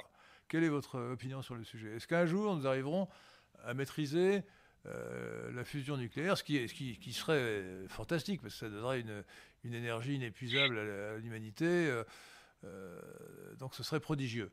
Alors, d'abord, Et sans risque. Sans, risque nucléaire. pourquoi sans risque? Parce que très peu de déchets. Oui, mais la Oui, mais là, vous avez... Oui, mais dans le dans le projet tel que ceux d'ITER, là, les tokamaks qui doivent fournir de l'énergie avec la fusion, vous pouvez pas avoir d'explosion nucléaire c'est pas possible. Euh, techniquement, c'est impossible. Euh, s'il y a la moindre fuite, le moindre truc, tout s'arrête et il n'y a aucun risque. Et l'avantage, c'est que vous n'avez pas de déchets à long terme. Vous n'avez que des déchets qui ont une faible durée de vie. Donc, c'est vraiment la panacée. Si ça fonctionne. Quand, on, fusionne l'hydrogène, ça fait quoi? Ça fait de l'eau? Non, ça fait qu'est-ce que ça fait? Euh, Non, ça fait de l'hélium plus un neutron. Ça fait de l'hélium plus un neutron qui se balade. Ouais. Et le neutron, bah non, qui vient, qui vient un peu tout casser, c'est celui-là qui est un peu difficile à gérer. Il vient taper dans toutes les barrières que vous avez autour du, du cœur. Et c'est lui qui abîme beaucoup de choses et qui crée des déchets radioactifs, mais comme je disais, de bien moins d'ampleur par rapport à ce qu'on fait aujourd'hui. alors, écoutez, aujourd'hui, on, ne sait pas maîtriser. Le, le, projet, alors j'ai vu que on était très content, je ne sais pas si c'était à ITER ou ailleurs, euh, non, je crois que aux États-Unis. Au Japon, au Japon, au Japon, au Japon récemment. Il y a un projet qui ressemble à ITER et on était très content parce que pendant euh, une fraction de seconde, à moins que ce soit pendant 30 secondes, on a réussi à produire plus d'énergie qu'on en a consommé. Euh, bon, est-ce que êtes-vous confiant? Pensez-vous qu'un jour, ce projet mirifique de maîtrise de la Je pense que personne ne peut le savoir. Ah, ce qui est sûr, c'est que d'ici d'ici 30 ans ou 40 ans, euh, il y a peu de chance. Il y a très peu de chance. Ah Après, même, en 30 ans, 40 ans, pensez qu'il y a peu de chance, ouais. Bah là, c'est mon avis, hein, mais euh, je je suis pas non parce que quand on voit les difficultés qu'ils ont à construire ITER, alors après ITER c'est un projet de coopération internationale, c'est pas forcément le, le, meilleur projet en termes de gestion de projet de, de finalité, mais euh, mais, mais c'est difficile. Euh, on ne sait pas gérer ce neutron dont je parlais qui, qui casse tout autour du, du cœur de. Aujourd'hui, on ne sait pas le faire. Il y avait Pierre-Gilles Lejeune qui avait, qui avait, euh, qui avait été assez critique, qui avait dit ITER, c'est mettre le soleil en boîte. De physique, ouais. Hein. ITER, le but c'est de mettre le soleil en boîte. Le problème c'est qu'on sait pas faire la boîte. Donc bon, c'est une petite phrase qui est un peu lancée, euh, qui, était là pour faire mal parce qu'il y croyait pas. Mais euh, c'est vrai. Euh, Aujourd'hui, on sait pas faire. Moi, ma position c'est que c'est très bien de mettre quelques milliards par an à l'échelle mondiale dans de la recherche là-dessus, parce que si ça marche, comme je disais, c'est la panacée. C'est de l'énergie avec un combustible facile à trouver et euh, pas de risque, euh, pas de risque d'accident, peu de risque de déchets. Donc c'est vraiment, euh, c'est génial. Écoutez, moi j'ai l'impression, je, rappelle ce que je disais tout à l'heure. Mais on y est pas. Lorsqu'une innovation n'a pas eu lieu, on ne peut pas savoir si elle aura eu lieu. La, comparaison, je trouve exemplaire, c'est celle du transistor. lorsque le transistor a été trouvé vers 1953 par William Shockley, prix Nobel de, de physique, personne ne savait, avant la découverte de l'effet transistor, qu'il y avait un effet transistor. Personne. C'était inimaginable. Bon. Et ensuite, euh, Gordon Moore, qui a d'abord été, euh, qui a d'abord travaillé avec, euh, avec Shockley, mais Shockley était un physicien et pas un, homme d'affaires, a compris qu'il fallait qu'il se mette à son compte. Et il a émis la loi de Gordon Moore, la loi de Moore, sur laquelle on allait doubler le nombre de transistors sur une puce électronique tous les ans et demi. Euh, ce qui s'est produit pratiquement jusqu'à aujourd'hui de manière extraordinaire. Donc on, pouvait prévoir, une fois que le transistor avait été découvert, le progrès industriel consistant à multiplier le nombre de transistors et à miniaturiser. Parce que Moore a fait cette prévision qui s'est réalisée. Euh, mais là, on n'est pas du tout dans, la phase Moore, on est dans la phase Shockley, on est dans la phase où il, manque, la, il manque la, découverte de quelque chose qui permettrait euh, de, passer à l'étape du soleil dans la boîte.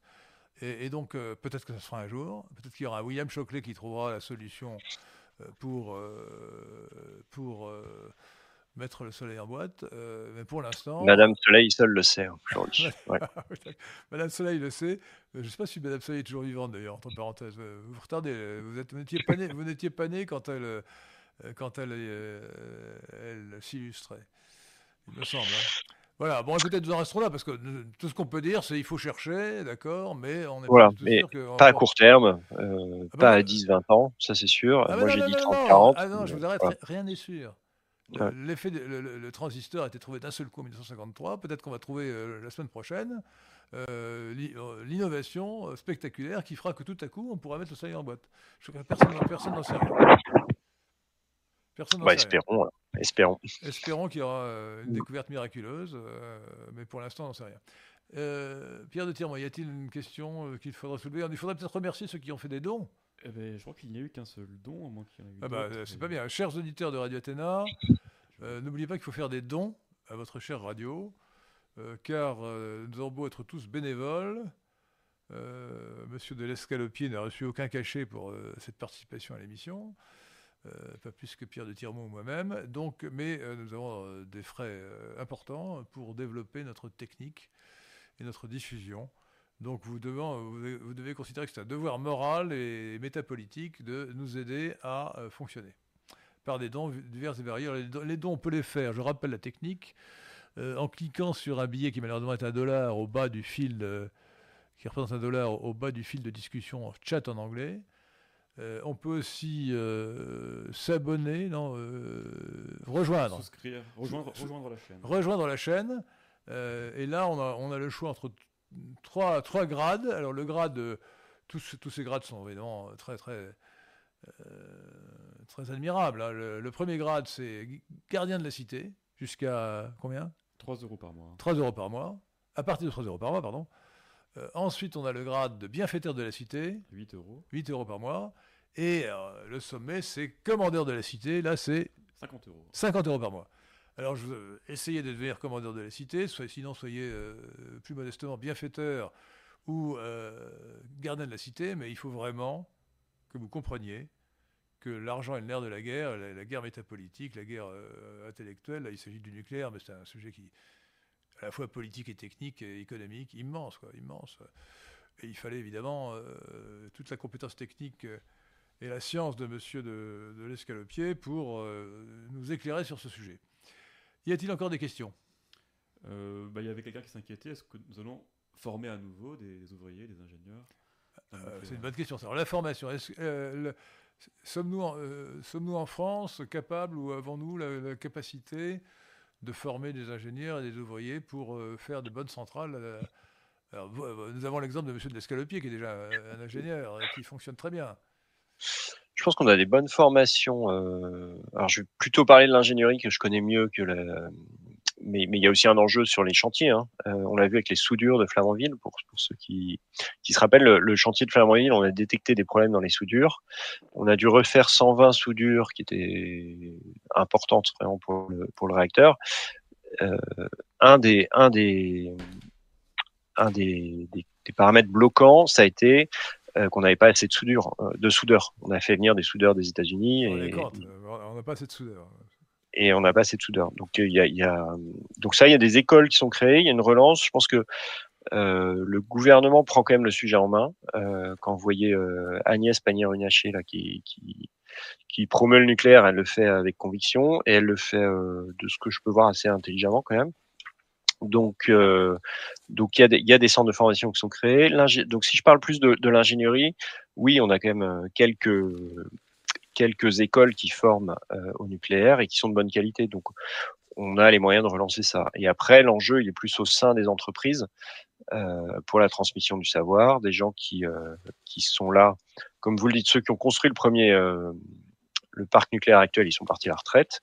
Donc ça, on peut plus compter sur eux, mais on a des gens compétents qui ont fait des réacteurs au CEA, qui ont fait qui ont participé euh, à la construction des réacteurs actuels et qui savent en tirer les, euh, le retour d'expérience. Donc, il faut être optimiste là-dessus, oui. Et puis, il faudra avoir des idées pour construire plus de réacteurs avec moins de personnes. Ça aussi. Alors, une anecdote, mais euh, la centrale de, Fukushima rejette des eaux contaminées dans l'océan Pacifique. Euh, ça a fait un scandale international. La Chine a accusé le Japon des pires crimes, alors qu'en réalité, ces déchets, enfin, ces eaux contaminées dans l'immense océan Pacifique ne comptent pas. Enfin, ça, se dilue complètement. Ça n'a strictement aucune importance. Hein. Donc, c'est vraiment un, mauvais procès politique que la Chine a fait, a fait au Japon. Hein. Euh, alors, autre sujet. Euh, là, oui. On parle de la radioactivité un peu. pour que les gens se rendent compte un peu de ce que c'est que le nucléaire, peut-être. Alors, la radioactivité. Expliquez-nous ce que c'est que la radioactivité, comment elle se compte en, en Röntgen euh, Oui, alors moi, je, vais la compter en sievert. je vais vous expliquer ce que c'est. donc, la radioactivité, le, le, danger du nucléaire, on a vu, on a mis un peu de côté l'explosion, c'est ces particules radioactives qui fait quand vous avez le gros noyau euh, d'uranium qui casse, il se coupe en deux et les particules sont instables. Elles vont émettre des rayonnements, un peu de, divers types, qui sont. Trois sortes, euh, de rayonnements. Alpha, bêta, Alpha, bêta, gamma, c'est facile. Les trois premières lettres de l'alphabet grec. Hein. voilà. Vous ne le sauriez pas. Euh, donc vous avez, vous avez ces, ces, rayonnements qui sont nocifs pour la santé. Euh, Alors expliquez la différence entre les trois, les trois rayonnements alpha, bêta et gamma. Euh, comment le dire euh, en vulgarisant pas mal, le alpha c'est un noyau d'hélium, donc c'est une grosse particule qui peut vous brûler superficiellement, mais qui est très vite arrêtée. Si vous avez quelques mètres d'air ou une feuille de papier, il y a, la radioactivité s'arrête. Les bêta c'est des particules, c'est des électrons qui eux pénètrent un peu plus, sont plus nocives. Et enfin vous avez les gamma. les gamma ce sont des ondes euh, et cela, c'est les mêmes ondes, les ondes électromagnétiques. exactement. C'est les mêmes ondes que les rayons X que vous faites, que vous, que vous recevez quand vous quand vous faites un scanner. Alors, je sais pas comment on dit scanner en, français, euh, mais quand vous faites une radiographie, je crois que c'est ça. Euh, quand vous faites une radiographie à, à l'hôpital, euh, sont les mêmes ondes. Mais si vous en prenez une quantité trop grande, bah, effectivement, ça devient euh, très nocif. Euh, pour donner un peu une idée de, de la radioactivité, donc le monde est naturellement radioactif. Chacun de nous, nous sommes un peu radioactifs. Le Soleil est radioactif. Il y a, il y a certaines particules comme le radon que vous trouvez beaucoup en Bretagne qui sont radioactives. Le, radon, c'est un, gaz rare. C'est les gaz rares, c'est hélium, néon, Ils sortent du granit. Argon, krypton, xénoradon et euganesson, les, les sept gaz rares ou gaz nobles la dernière colonne du tableau de Mendeleïev, et le, radon est radioactif. Hein. Voilà. Euh, et... il sort du granit, et donc il y a beaucoup de radon euh, en Bretagne, hein, c'est ça? Voilà, c'est ça. Et donc, toute la radioactivité, on vit avec, euh, et on reçoit, alors je, compte en, en sievert, le sievert, c'est la mesure de l'impact de la radioactivité sur le corps humain. et donc, pour vous donner un ordre d'idée, vous avez vous, vous recevez en tant que citoyen français quelque chose comme quelques millisieverts par an euh, de radio. Euh, millième alors? Milli, oui, millisieverts. Euh, vous recevez quelques millisieverts par an. Si vous prenez un avion, un pilote d'avion de ligne, euh, qui est haut dans le ciel et donc qui reçoit plus les rayons du, du soleil, euh, il va augmenter peut-être de 5 à 10 millisieverts son, le rayonnement qu'il prend. Euh, et pour fixer un peu les ordres de grandeur, euh, un, travailleur du nucléaire, quelqu'un qui va opérer dans la centrale et qui va prendre des doses, il n'a pas le droit de prendre plus de 20 millisieverts par an en plus de la dose qu'il prend naturellement. Pourquoi je dis ça? C'est par rapport à Fukushima aussi. On n'a jamais vu d'effet sur la santé en dessous de 100 millisieverts. Euh, à partir de 100 millisieverts, on commence à avoir un taux d'augmentation des, des, cancers. Et le chiffre qui est, qui est peut-être pas très fiable, mais parce que je l'ai eu qu'une fois par un prof, c'est un chiffre que j'ai beaucoup cherché, c'est qu'à 1000 millisieverts, euh, vous, vous, vous, augmentez la probabilité d'avoir un cancer de 5%. Euh, quand je dis ça, donc vous voyez, les travailleurs du nucléaire prennent moins de 20, donc je pense qu'il y, y, a vraiment peu de risques. Et Fukushima, il y a quelques personnes qui ont été irradiées quand même, euh, des opérateurs qui ont fait quelques manips, mais euh, il y a moins d'une, l'ordre de grandeur, c'est une dizaine qui ont pris plus, de 100 millisieverts et quelques-uns qui sont montés à, jusqu'à 500 millisieverts. Donc pour dire que l'accident de Fukushima, quand je dis qu'il n'y aura pas de mort, statistiquement, il n'y aura pas de mort. Si, si Tout ça, c'est toujours un peu statistique, mais le risque est très faible. Et, et l'impact de la radioactivité, si vous vivez à côté d'une centrale nucléaire, il est quasi nul. pourquoi distribue-t-on de l'iode aux, voisins, aux gens qui habitent à côté? Ah, donc ça c'est vrai qu'en cas d'accident, là, vous allez prendre, euh, il y a des particules radioactives qui vont être émises. L'iode, c'est un gaz, euh, comme le radon, c'est un gaz aussi. Euh, il va sortir de la centrale en étant radioactif. Et le risque, c'est que vous l'inhaliez, vous respirez, et qu'il se fixe dans votre corps. Donc là, s'il se fixe, il bouge plus, et vous allez avoir de l'iode radioactif qui va continuer à être radioactif euh, selon l'iode quelques jours ou quelques mois. Euh, et donc vous allez recevoir une dose radioactive qui va, qui va créer des dégâts. Donc l'idée de prendre les pastilles, pastilles d'iode, c'est de manger de l'iode qui est pas radioactif, qui va se fixer, qui va saturer le corps humain en, en iode. Donc quand l'iode radioactif va arriver, vous pourrez l'inhaler, mais en fait il n'y a, plus de place pour lui donc il sera rejeté et vous ne sera pas assimilé, donc vous n'allez pas euh, le garder au sein de votre organisme. Il va faire que passer. Donc vous aurez une dose de radioactivité qui sera beaucoup plus faible. C'est ça l'intérêt des pastilles d'iode. L'intérêt, c'est peut-être, euh, s'il y a un accident nucléaire, c'est de, prendre sa voiture et de se précipiter loin de là, non? C'est mieux, c'est mieux. mais, mais bon, prenez, prenez une pastille d'iode aussi. non, non, il faut partir. Le, voilà, les, les, déchets nucléaires dont on parle à 100 000 ans, là, euh, c'est c'est de la pourriture, quoi. Hein. Si vous en mettez 3 microgrammes dans, dans votre poche, euh, vous allez faire un peu de, de, sport ou autre chose, vous allez vous promener, vous allez avoir un peu mal à la tête, un peu quelques maux de ventre, et puis le lendemain, c'est réglé. Donc c'est quand même à traiter avec précaution. Le lendemain, ça euh, c'est ça que vous voulez dire. Oui. Mm. Euh, c'est à traiter avec précaution. donc ça prouve que ça n'est pas simplement le risque de cancer. Euh, la radioactivité peut tuer sans oui, cancer. à, haute, dose, elle tue sans cancer. Elle tue sans cancer dans les jours qui suivent. Exactement. Parce qu'elle atteint le mm. système nerveux, je suppose euh euh, elle détruit beaucoup de cellules, je ne sais pas lesquelles, mais non, non, pas que le système nerveux, toutes les cellules. le risque de cancer, qui est un risque à plus long terme, long terme. Mm. ne, doit pas masquer le fait qu'il y a un risque immédiat. La, radioactivité très haute dose. de haute dose tue, tue directement et rapidement. Hein. Voilà. Mm. Mais, mais si je parle de la radioactivité aussi, c'est le deuxième point, c'est pour dire cet, cet, aspect de, comme je disais, vous allez vous promener dans la rue, vous prenez un café avec un ami, et puis le lendemain, en fait, euh, vous sortez les pieds devant. C'est, euh, je, je, comprends pour que pour l'opinion publique, ce soit angoissant, parce que quand on vous dit, euh, comme vous avez commencé l'émission, que le nuage de Tchernobyl s'est arrêté à la frontière, vous, comme un des mortels qui connaissez pas ce que c'est qu'un nuage, qui croire, comment faire? Euh, en fait, euh, c'est assez angoissant, je comprends très bien. on dit la radioactivité va tuer sans que vous sentiez rien, vous aurez un cancer dans 10 ans parce que vous n'avez rien senti. C'est quelque chose de très angoissant qui crée aussi cette, cette peur du nucléaire que, que, que je comprends très bien et qu'il faut moi, je me, je m'évertue à l'expliquer. Je vous remercie pour, pour votre invitation, ce qui me permet de, continuer cette pédagogie, de d'expliquer en quoi c'est dangereux, pourquoi c'est dangereux et pourquoi on a les mesures qui permettent de se protéger parce que je comprends très bien que ce soit euh, c'est quelque chose qu'on maîtrise pas quand on connaît pas et, que ça peut faire peur.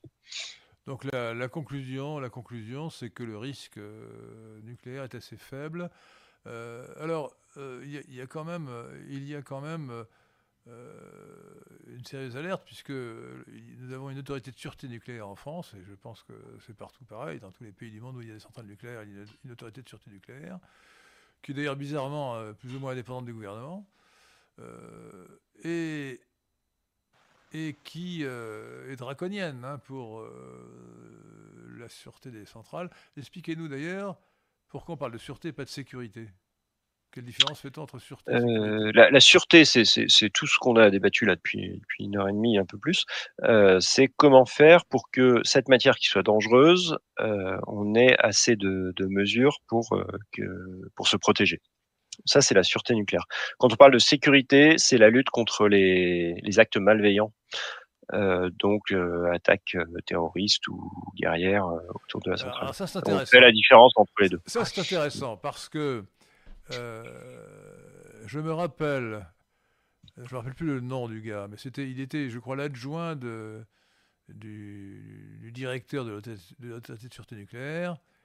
Et on lui avait dit, euh, mais que, se passerait-il si euh, a-t-on prévu euh, ce qui se passerait si un Boeing 747 détourné par des terroristes d'Al-Qaïda s'écrasait sur une centrale nucléaire française il a fait cette réponse que je voudrais marquer dans le guide Guinness des records pour la bêtise suprême. Il a dit Ah ben non, nous avons considéré que c'était un risque statistiquement négligeable. Un risque statistiquement négligeable. Euh, mais le terrorisme, ça n'est pas de la statistique. Hein. bon. Alors, euh, j'ai d'ailleurs, euh, je ne suis pas, je ne crois pas du tout au, délire que l'on entend sur, sur l'attentat du 11 septembre. Mais en revanche, je me demande sérieusement euh, si le troisième avion, euh, qui euh, officiellement s'est écrasé, je crois, en, Pennsylvanie, il me semble, hein, est, vraiment, est vraiment si vraiment le scénario est celui qu'on a raconté, on a dit que c'était vraiment les, les, passagers héroïques qui se sont révoltés contre les terroristes qui avaient pris les commandes et à la suite de cette bagarre, l'avion s'est écrasé. Or, je trouve que cette, euh, cette histoire est cousue de fil blanc. Euh, j'ai lu aussi que, que, les terroristes voulaient diriger l'avion vers une centrale nucléaire. Et je me dis, si j'étais le chef d'état-major de l'armée de l'air, j'apprends que deux avions détournés par des terroristes d'Al-Qaïda se sont précipités sur des tours du World Trade Center, qu'un troisième se dirige vers une centrale nucléaire est, qu'il est, euh, euh, donc euh, piloté par des terroristes, eh bien, je déciderai de le détruire en plein vol et de sacrifier, de sacrifier son équipage. Et ensuite, et ensuite je, je fabriquerai un pieux mensonge pour qu'on ne sache pas ce qui s'est réellement produit. bon, je fais une parenthèse parce que c'est une hypothèse qui ne repose que sur des spéculations, donc on n'est pas forcé de la croire la croire vraisemblable. Enfin, si, elle est vraisemblable. Même le puits mensonge, hein, parce que c'est assez facile avec des, agents, du, euh, des agents du, FBI qui racontent Ah oui, mon mari était là, etc. Euh, je, lui ai téléphoné, il nous, a tout raconté. Tout ça me paraît assez invraisemblable. Mais euh, bon, toujours est-il que le, risque, le risque d'un détournement d'avion qui serait précipité sur une centrale nucléaire existe. Qu'est-ce qui se passerait dans ce cas-là? Euh, alors c'est des choses assez confidentielles euh, bon, alors, alors on en parle auxquelles j'ai pas accès. Non, mais auxquelles j'ai pas accès, mais je peux vous dire deux trois deux trois choses. Euh, les, les, choses que j'ai su et qui sont donc pas forcément confidentielles, c'est. Euh, ah, ne, ne, parlons que de ce qui est que de ce qui est confidentiel, parce que sinon euh, euh, c'est pas la peine de. Non, non, mais bien sûr. Hein. mais ça dépend où. Enfin, non, mais mieux, non, mieux pas en parler, je vais être trop évasif, donc ça va pas avoir grand intérêt. Mais... Donc il y a quand même un risque, hein. avouez qu'il y a quand même un risque euh, dans ce cas-là, mais qui, serait, qui ne pourrait pas dépasser la catastrophe de, de Tchernobyl. Non, ça c'est sûr que non. Euh, ce serait le pire du pire. Euh, mais, mais, mais personnellement, je suis assez sceptique. Euh, et, et, ma réponse à, à ça aussi, c'est de dire, avec les moyens que vous engagez pour faire du mal à partir d'une centrale nucléaire avec ce genre d'actes terroristes. Euh, une centrale nucléaire, c'est pas si euh, intrinsèquement dangereux. Euh, c'est quand même compliqué de faire sauter une centrale nucléaire. C'est quand même compliqué de disséminer toutes les particules radioactives à l'extérieur. Donc la personne qui mettra en œuvre ces moyens, avec les mêmes moyens, elle a beaucoup, elle peut avoir beaucoup plus d'impact avec des, des, je sais pas, des, des, choses chimiques ou des choses. En tout cas, écoutez, voilà. vous avez, vous avez vu comme moi l'attentat, les attentats du 11 septembre de 2001, euh, ces avions qui se précipitent sur, euh, sur les tours, ça, me paraît aussi, au moins aussi compliqué que de, que de envoyer un avion sur, sur une centrale nucléaire. oui, c'est pareil. Voilà. Donc, la question, alors, évidemment, une centrale nucléaire, on ne sait pas où il faut exactement taper si on veut faire du, des, dégâts, peut-être. Mais bon, peut-être que les, les, les, terroristes sont capables de le savoir. donc, donc, il y a un risque. Est-ce que les centrales nucléaires sont équipées de, de, DCA, pardon, de, de batteries antiaériennes pour descendre en avion qui se précipiterait sur elles euh, ça, je ne sais pas. Bon, euh, c'est un, sujet, un sujet de sécurité défense ouais. que nous n'évoquerons pas, mais il y a quand même un risque terroriste qui est non négligeable. Mais qui, euh, qui n'est pas plus grand que tous les risques terrestres qu'on peut avoir. Hein. Voilà. Euh, vous avez plein d'usines chimiques, plein d'usines chimiques, avec lesquelles vous pouvez faire beaucoup de dégâts aussi. Et puis, des, des, centrales d'approvisionnement en eau, etc. On peut mettre du poison mm. dans la Seine aussi. Enfin, bon. donc les, les, terroristes n'ont pas, non pas que les centrales nucléaires si ils veulent nous, nous causer du tort. Hein. Oui, c'est ça. Mm. voilà. Bon, y a-t-il encore des questions? Sinon, nous allons mettre un terme à cette émission, à moins que vous, ayez d'autres choses à rajouter, euh, cher, euh, pas. cher monsieur l'escalopier. Y a-t-il au moins des dons? Euh... Il y a des nouveaux gardiens de la cité depuis que vous avez fait la promotion. Ah bah alors, il faut les, attendez, il faut les remercier. Amaury nous rejoint. Amaury. Ainsi que Fizer la Terreur. Fizer la Terreur, bravo. Et on peut saluer ceux qui sont déjà présents, un zinzin chronique, Pascal euh, et d'autres encore probablement. Merci beaucoup à, à tous ces contributeurs valeureux.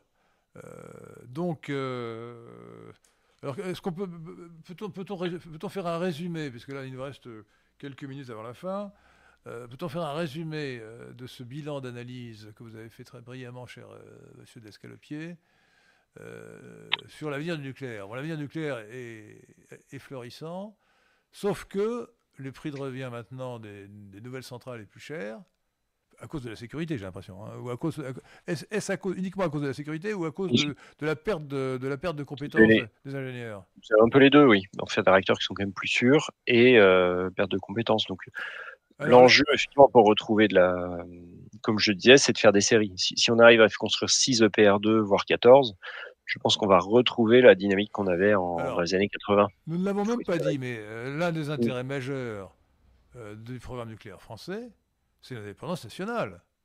C'est une production d'électricité qui ne nous met pas, euh, nous avons des réserves d'uranium, euh, qui, ne nous met pas euh, dans le risque d'être tout à coup coupé de nos ressources en gaz et en pétrole. Pour le gaz, on l'a vu récemment, hein, à la suite des décisions stupides de sanctions contre la Russie, le gaz russe n'arrivait plus. Euh, et nous sommes obligés, euh, l'Allemagne plus que nous, d'acheter du GNL, gaz naturel liquéfié aux États-Unis, qui coûte trois fois plus cher que le gaz mm. euh, naturel arrivé par, par, par, tuyau, mm. par gazoduc depuis, depuis la Russie. donc, donc pour, pour l'indépendance nationale, c'est extrêmement important. Financièrement aussi. Financièrement, quand vous payez un euro de nucléaire, euh, je sais pas, il y a 95 centimes au moins qui reviennent, qui restent en France. Quand vous achetez du gaz, bah, il part à l'étranger. Les, euros que vous payez, pardon, partent à l'étranger. Ah oui. donc mm. ça, fait, ça fait une belle différence. Donc euh, la sécurité française, l'indépendance de la France euh, sont des sujets précieux et donc il faut se réjouir. Non, il n'y a pas beaucoup de bonnes nouvelles en politique en France. Hein. Mais là, euh, le nucléaire, c'est tout récent, c'est 2022. Euh, on a un tournant politique, euh, économique considérable. Et, grâce à des, ingénieurs talentueux comme vous, monsieur de l'Escalopier, ben, la France peut être, peut être confiante dans son avenir nucléaire. Hein, voilà, ben, on l'espère. Non, mais on l'espère vraiment. J'espère que. Avec, alors, avec, avec, des certitudes, mais beaucoup, beaucoup de moins de certitudes pour ce qui concerne euh, la, fusion. ou le surrégénérateur. Alors, quand même, euh, indépendamment de l'indépendance euh, nationale, il faut tenir compte de la concurrence des autres énergies pour produire l'électricité. Parce que le nucléaire ne produit que enfin, la chaleur, oublions la question de la chaleur qui est assez secondaire. donc le nucléaire produit de l'électricité. Est-ce que, alors, l'éolien ou le solaire ont un gros défaut, c'est qu'ils sont intermittents il paraît euh, qu'aujourd'hui, euh, l'éolien, au moins, euh, et même le solaire, dans le sud de la France au moins, sont compétitifs par rapport au nucléaire. Qu'en pensez-vous? Alors, le solaire est très très compétitif. Hein. si vous parlez d'une énergie qui est telle qu'on la rachète quand voilà une énergie dont vous n'avez pas besoin à minuit pour le solaire. C'est le gros problème. Il est très très compétitif. Je, crois qu'il sort à, 10 ou 20 euros du mégawatt du mégawattheure. Ah quand on parlait de il est vraiment très ah, compétitif. je, crois, je, crois, que les prix des, des, des panneaux solaires ont énormément diminué. Il y a des progrès techniques absolument considérables. C'est ça euh, ah, mais attendez, euh, tout dépend du, Donc tout dépend de l'endroit. À Dubaï, à mon avis, euh, c'est compétitif. non, non, non, c'est compétitif. Il est, il est bah, alors après, vous tombez à deux sujets. on, prend, l'électricité. prenons, prenons tel qu'est le marché. Le marché dit, si vous produisez un euro de, si vous produisez un mégawattheure avec votre panneau solaire, je vous l'achète. Donc ça, c'est la France, enfin tous les pays font ça. Celui qui produit avec euh, un panneau solaire ou une éolienne, on lui achète. Donc les prix sont fixés euh, de cette façon-là. Euh, ça veut dire que quand il y a beaucoup de vent, beaucoup de soleil, EDF, en contrepartie, il réduit la puissance de ses centrales et gagne moins d'argent. Euh, donc on, va parler de ces prix-là. Vous voyez, vous avez le, le, photovoltaïque qui est pas cher du tout, l'éolien qui sort à 50, 60 euros du, du, du mégawattheure, un peu plus cher. Quand il est... pour l'éolien parce que c'est plus cher pour l'éolien voilà, en mer. Hein. ce que j'allais dire. Un peu plus cher quand il est en mer. Euh, on voit que dans ces conditions, euh, ils, sont, ils sont compétitifs. Après, la contrepartie, c'est que le jour où il n'y a pas de vent et pendant la nuit, vous allez être obligé de démarrer des centrales à gaz. Même le jour, quand il y a moins de soleil. Hein. Excusez-moi, s'il y a des nuages, le soleil arrive moins. Oui. Et, donc, en contrepartie, vous êtes obligé de mettre des centrales à gaz ou à charbon qui vont compenser. Et ces centrales à gaz et à charbon, vous ne pouvez plus les rentabiliser puisqu'il faut les arrêter dès qu'il y a du vent ou du soleil. Euh, donc, le prix du gaz et du charbon va énormément augmenter parce que l'énergie euh, électrique ne se stocke pas. Les prix de l'électricité produite par le, gaz et le charbon. Hein. Voilà. Donc, euh, comme ça se stocke pas, le jour où il n'y a pas de vent, pas de soleil, vous pouvez pas tirer dans un stock. Euh, donc, le, cochon a gagné deux fois. Euh, donc, vous devez redémarrer vos centrales à gaz ou à charbon. Et elles ne sont plus rentabilisées parce qu'elles doivent, elles peuvent plus fonctionner le, la majeure partie du temps. Elles doivent s'éteindre dès qu'il y a du vent, du soleil. Donc c'est un peu plus pernicieux que ça. Euh, ils vendent effectivement à 20 ou 50, 60 pour le respectivement le solaire et l'éolien. Euh, mais euh, ça augmente les prix parce qu'à côté, les autres sources d'énergie doivent s'adapter. Oui, et d'ailleurs, c'est un, peu triché parce qu'on ne tient pas compte du coût de raccordement, parce que il faut que. Euh, que, Je ne sais pas si on n'en tient pas compte ça. je ne saurais pas vous dire. Si, si, si. si. Ouais. Les, les, prix sont garantis, mais comment ça s'appelle le, réseau, le, réseau électrique enfin, doit s'adapter. Ouais l'organisme qui gère le réseau électrique en France, euh, RTE, RTE, voilà, euh, réseau et transport d'électricité, euh, bah, il est obligé de, tirer des câbles pour aller jusqu'aux éoliennes. Hein, Alors quand il y a une centrale, vous avez 20 sites en France, c'est sûr que ça va plus vite. Mm. Mais les câbles sont plus gros. Non, ça coûte plus cher d'aller raccorder des, panneaux solaires et des Donc, panneaux. si on tient compte, pour l'économie de l'électricité, si on tient compte non seulement du coût direct des éoliennes ou des solaires, mais du coût indirect par le fait que ce sont des énergies intermittentes et qu'il faut tenir compte du coût euh, de production par les centrales à gaz, essentiellement à gaz, je crois, hein, plus qu'à charbon. Euh, en France à gaz et puis en Allemagne à gaz et à charbon. Euh, donc, donc, là, la comparaison devient beaucoup moins favorable aux énergies intermittentes que sont le, gaz, et, mm. le gaz et l'éolien. alors, autre sujet, un autre sujet technique que nous n'avons pas le temps d'aborder plus à fond, c'est la mise en réserve d'électricité. Euh, on peut le faire, on le fait avec les centrales, les, centrales, euh, pardon, les, barrages, les barrages, hydroélectriques. Théoriquement, d'ailleurs, on pourrait le faire. Il suffirait, il suffirait. on peut toujours pomper l'eau, l'eau pour la remettre dans le, dans le réservoir en, amont du barrage. Euh, mais je ne crois pas que ce soit extrêmement rentable comme système. Euh, si, si, c'est assez rentable. Si, si, c'est assez rentable parce que euh, donc l'idée c'est que l'eau, quand elle est en haut du barrage, elle descend, elle active une turbine et vous fournissez de l'électricité. Et vous pouvez faire ça marcher dans en sens inverse. Si vous avez beaucoup d'électricité disponible sur le réseau, vous remontez l'eau en haut du barrage. Le rendement il est de 80%. Donc le rendement est 80% avec des turbines. Ah bon? Euh, L'effet Joule. Connaissez l'effet Joule? Connaissez-vous l'effet Joule? Bah oui, mais euh, le fait de descendre de l'eau, si, si, vous montez de l'eau, ça vous coûte 100 en électricité. Quand elle redescend, vous récupérez 80 euh, d'électricité. Donc c'est pas mal. Ouais, ça, m'étonne, honnêtement, euh, ça, m'étonne beaucoup. Hein. Ça me paraît. Si, parce que EDF le fait tous les jours, hein, le fait tous les jours. D'accord, mais le rendement, le rendement me paraît très favorable. Enfin, passons. Oui, ouais, mais j'étais surpris, mais, euh, mais c'est assez efficace, c'est très efficace. Bah, alors donc à ce moment-là, si c'était vrai, il n'y aurait plus de problème. On, pourrait mettre l'électricité en réserve, y compris l'électricité intermittente des, des, éoliennes et, du, et du solaire. Donc, donc non, non. Bah, le, le, si, la limite, c'est les, les barrages. Euh, vous n'avez pas des, capacité des barrages, la capacité des barrages et, et, des pompes qui sont associées. Euh, mais on a une puissance, on a quelques si on revient à nos centrales nucléaires qui font 1000 MW, en gros, on a 60 en, France, donc on a 60 000 MW.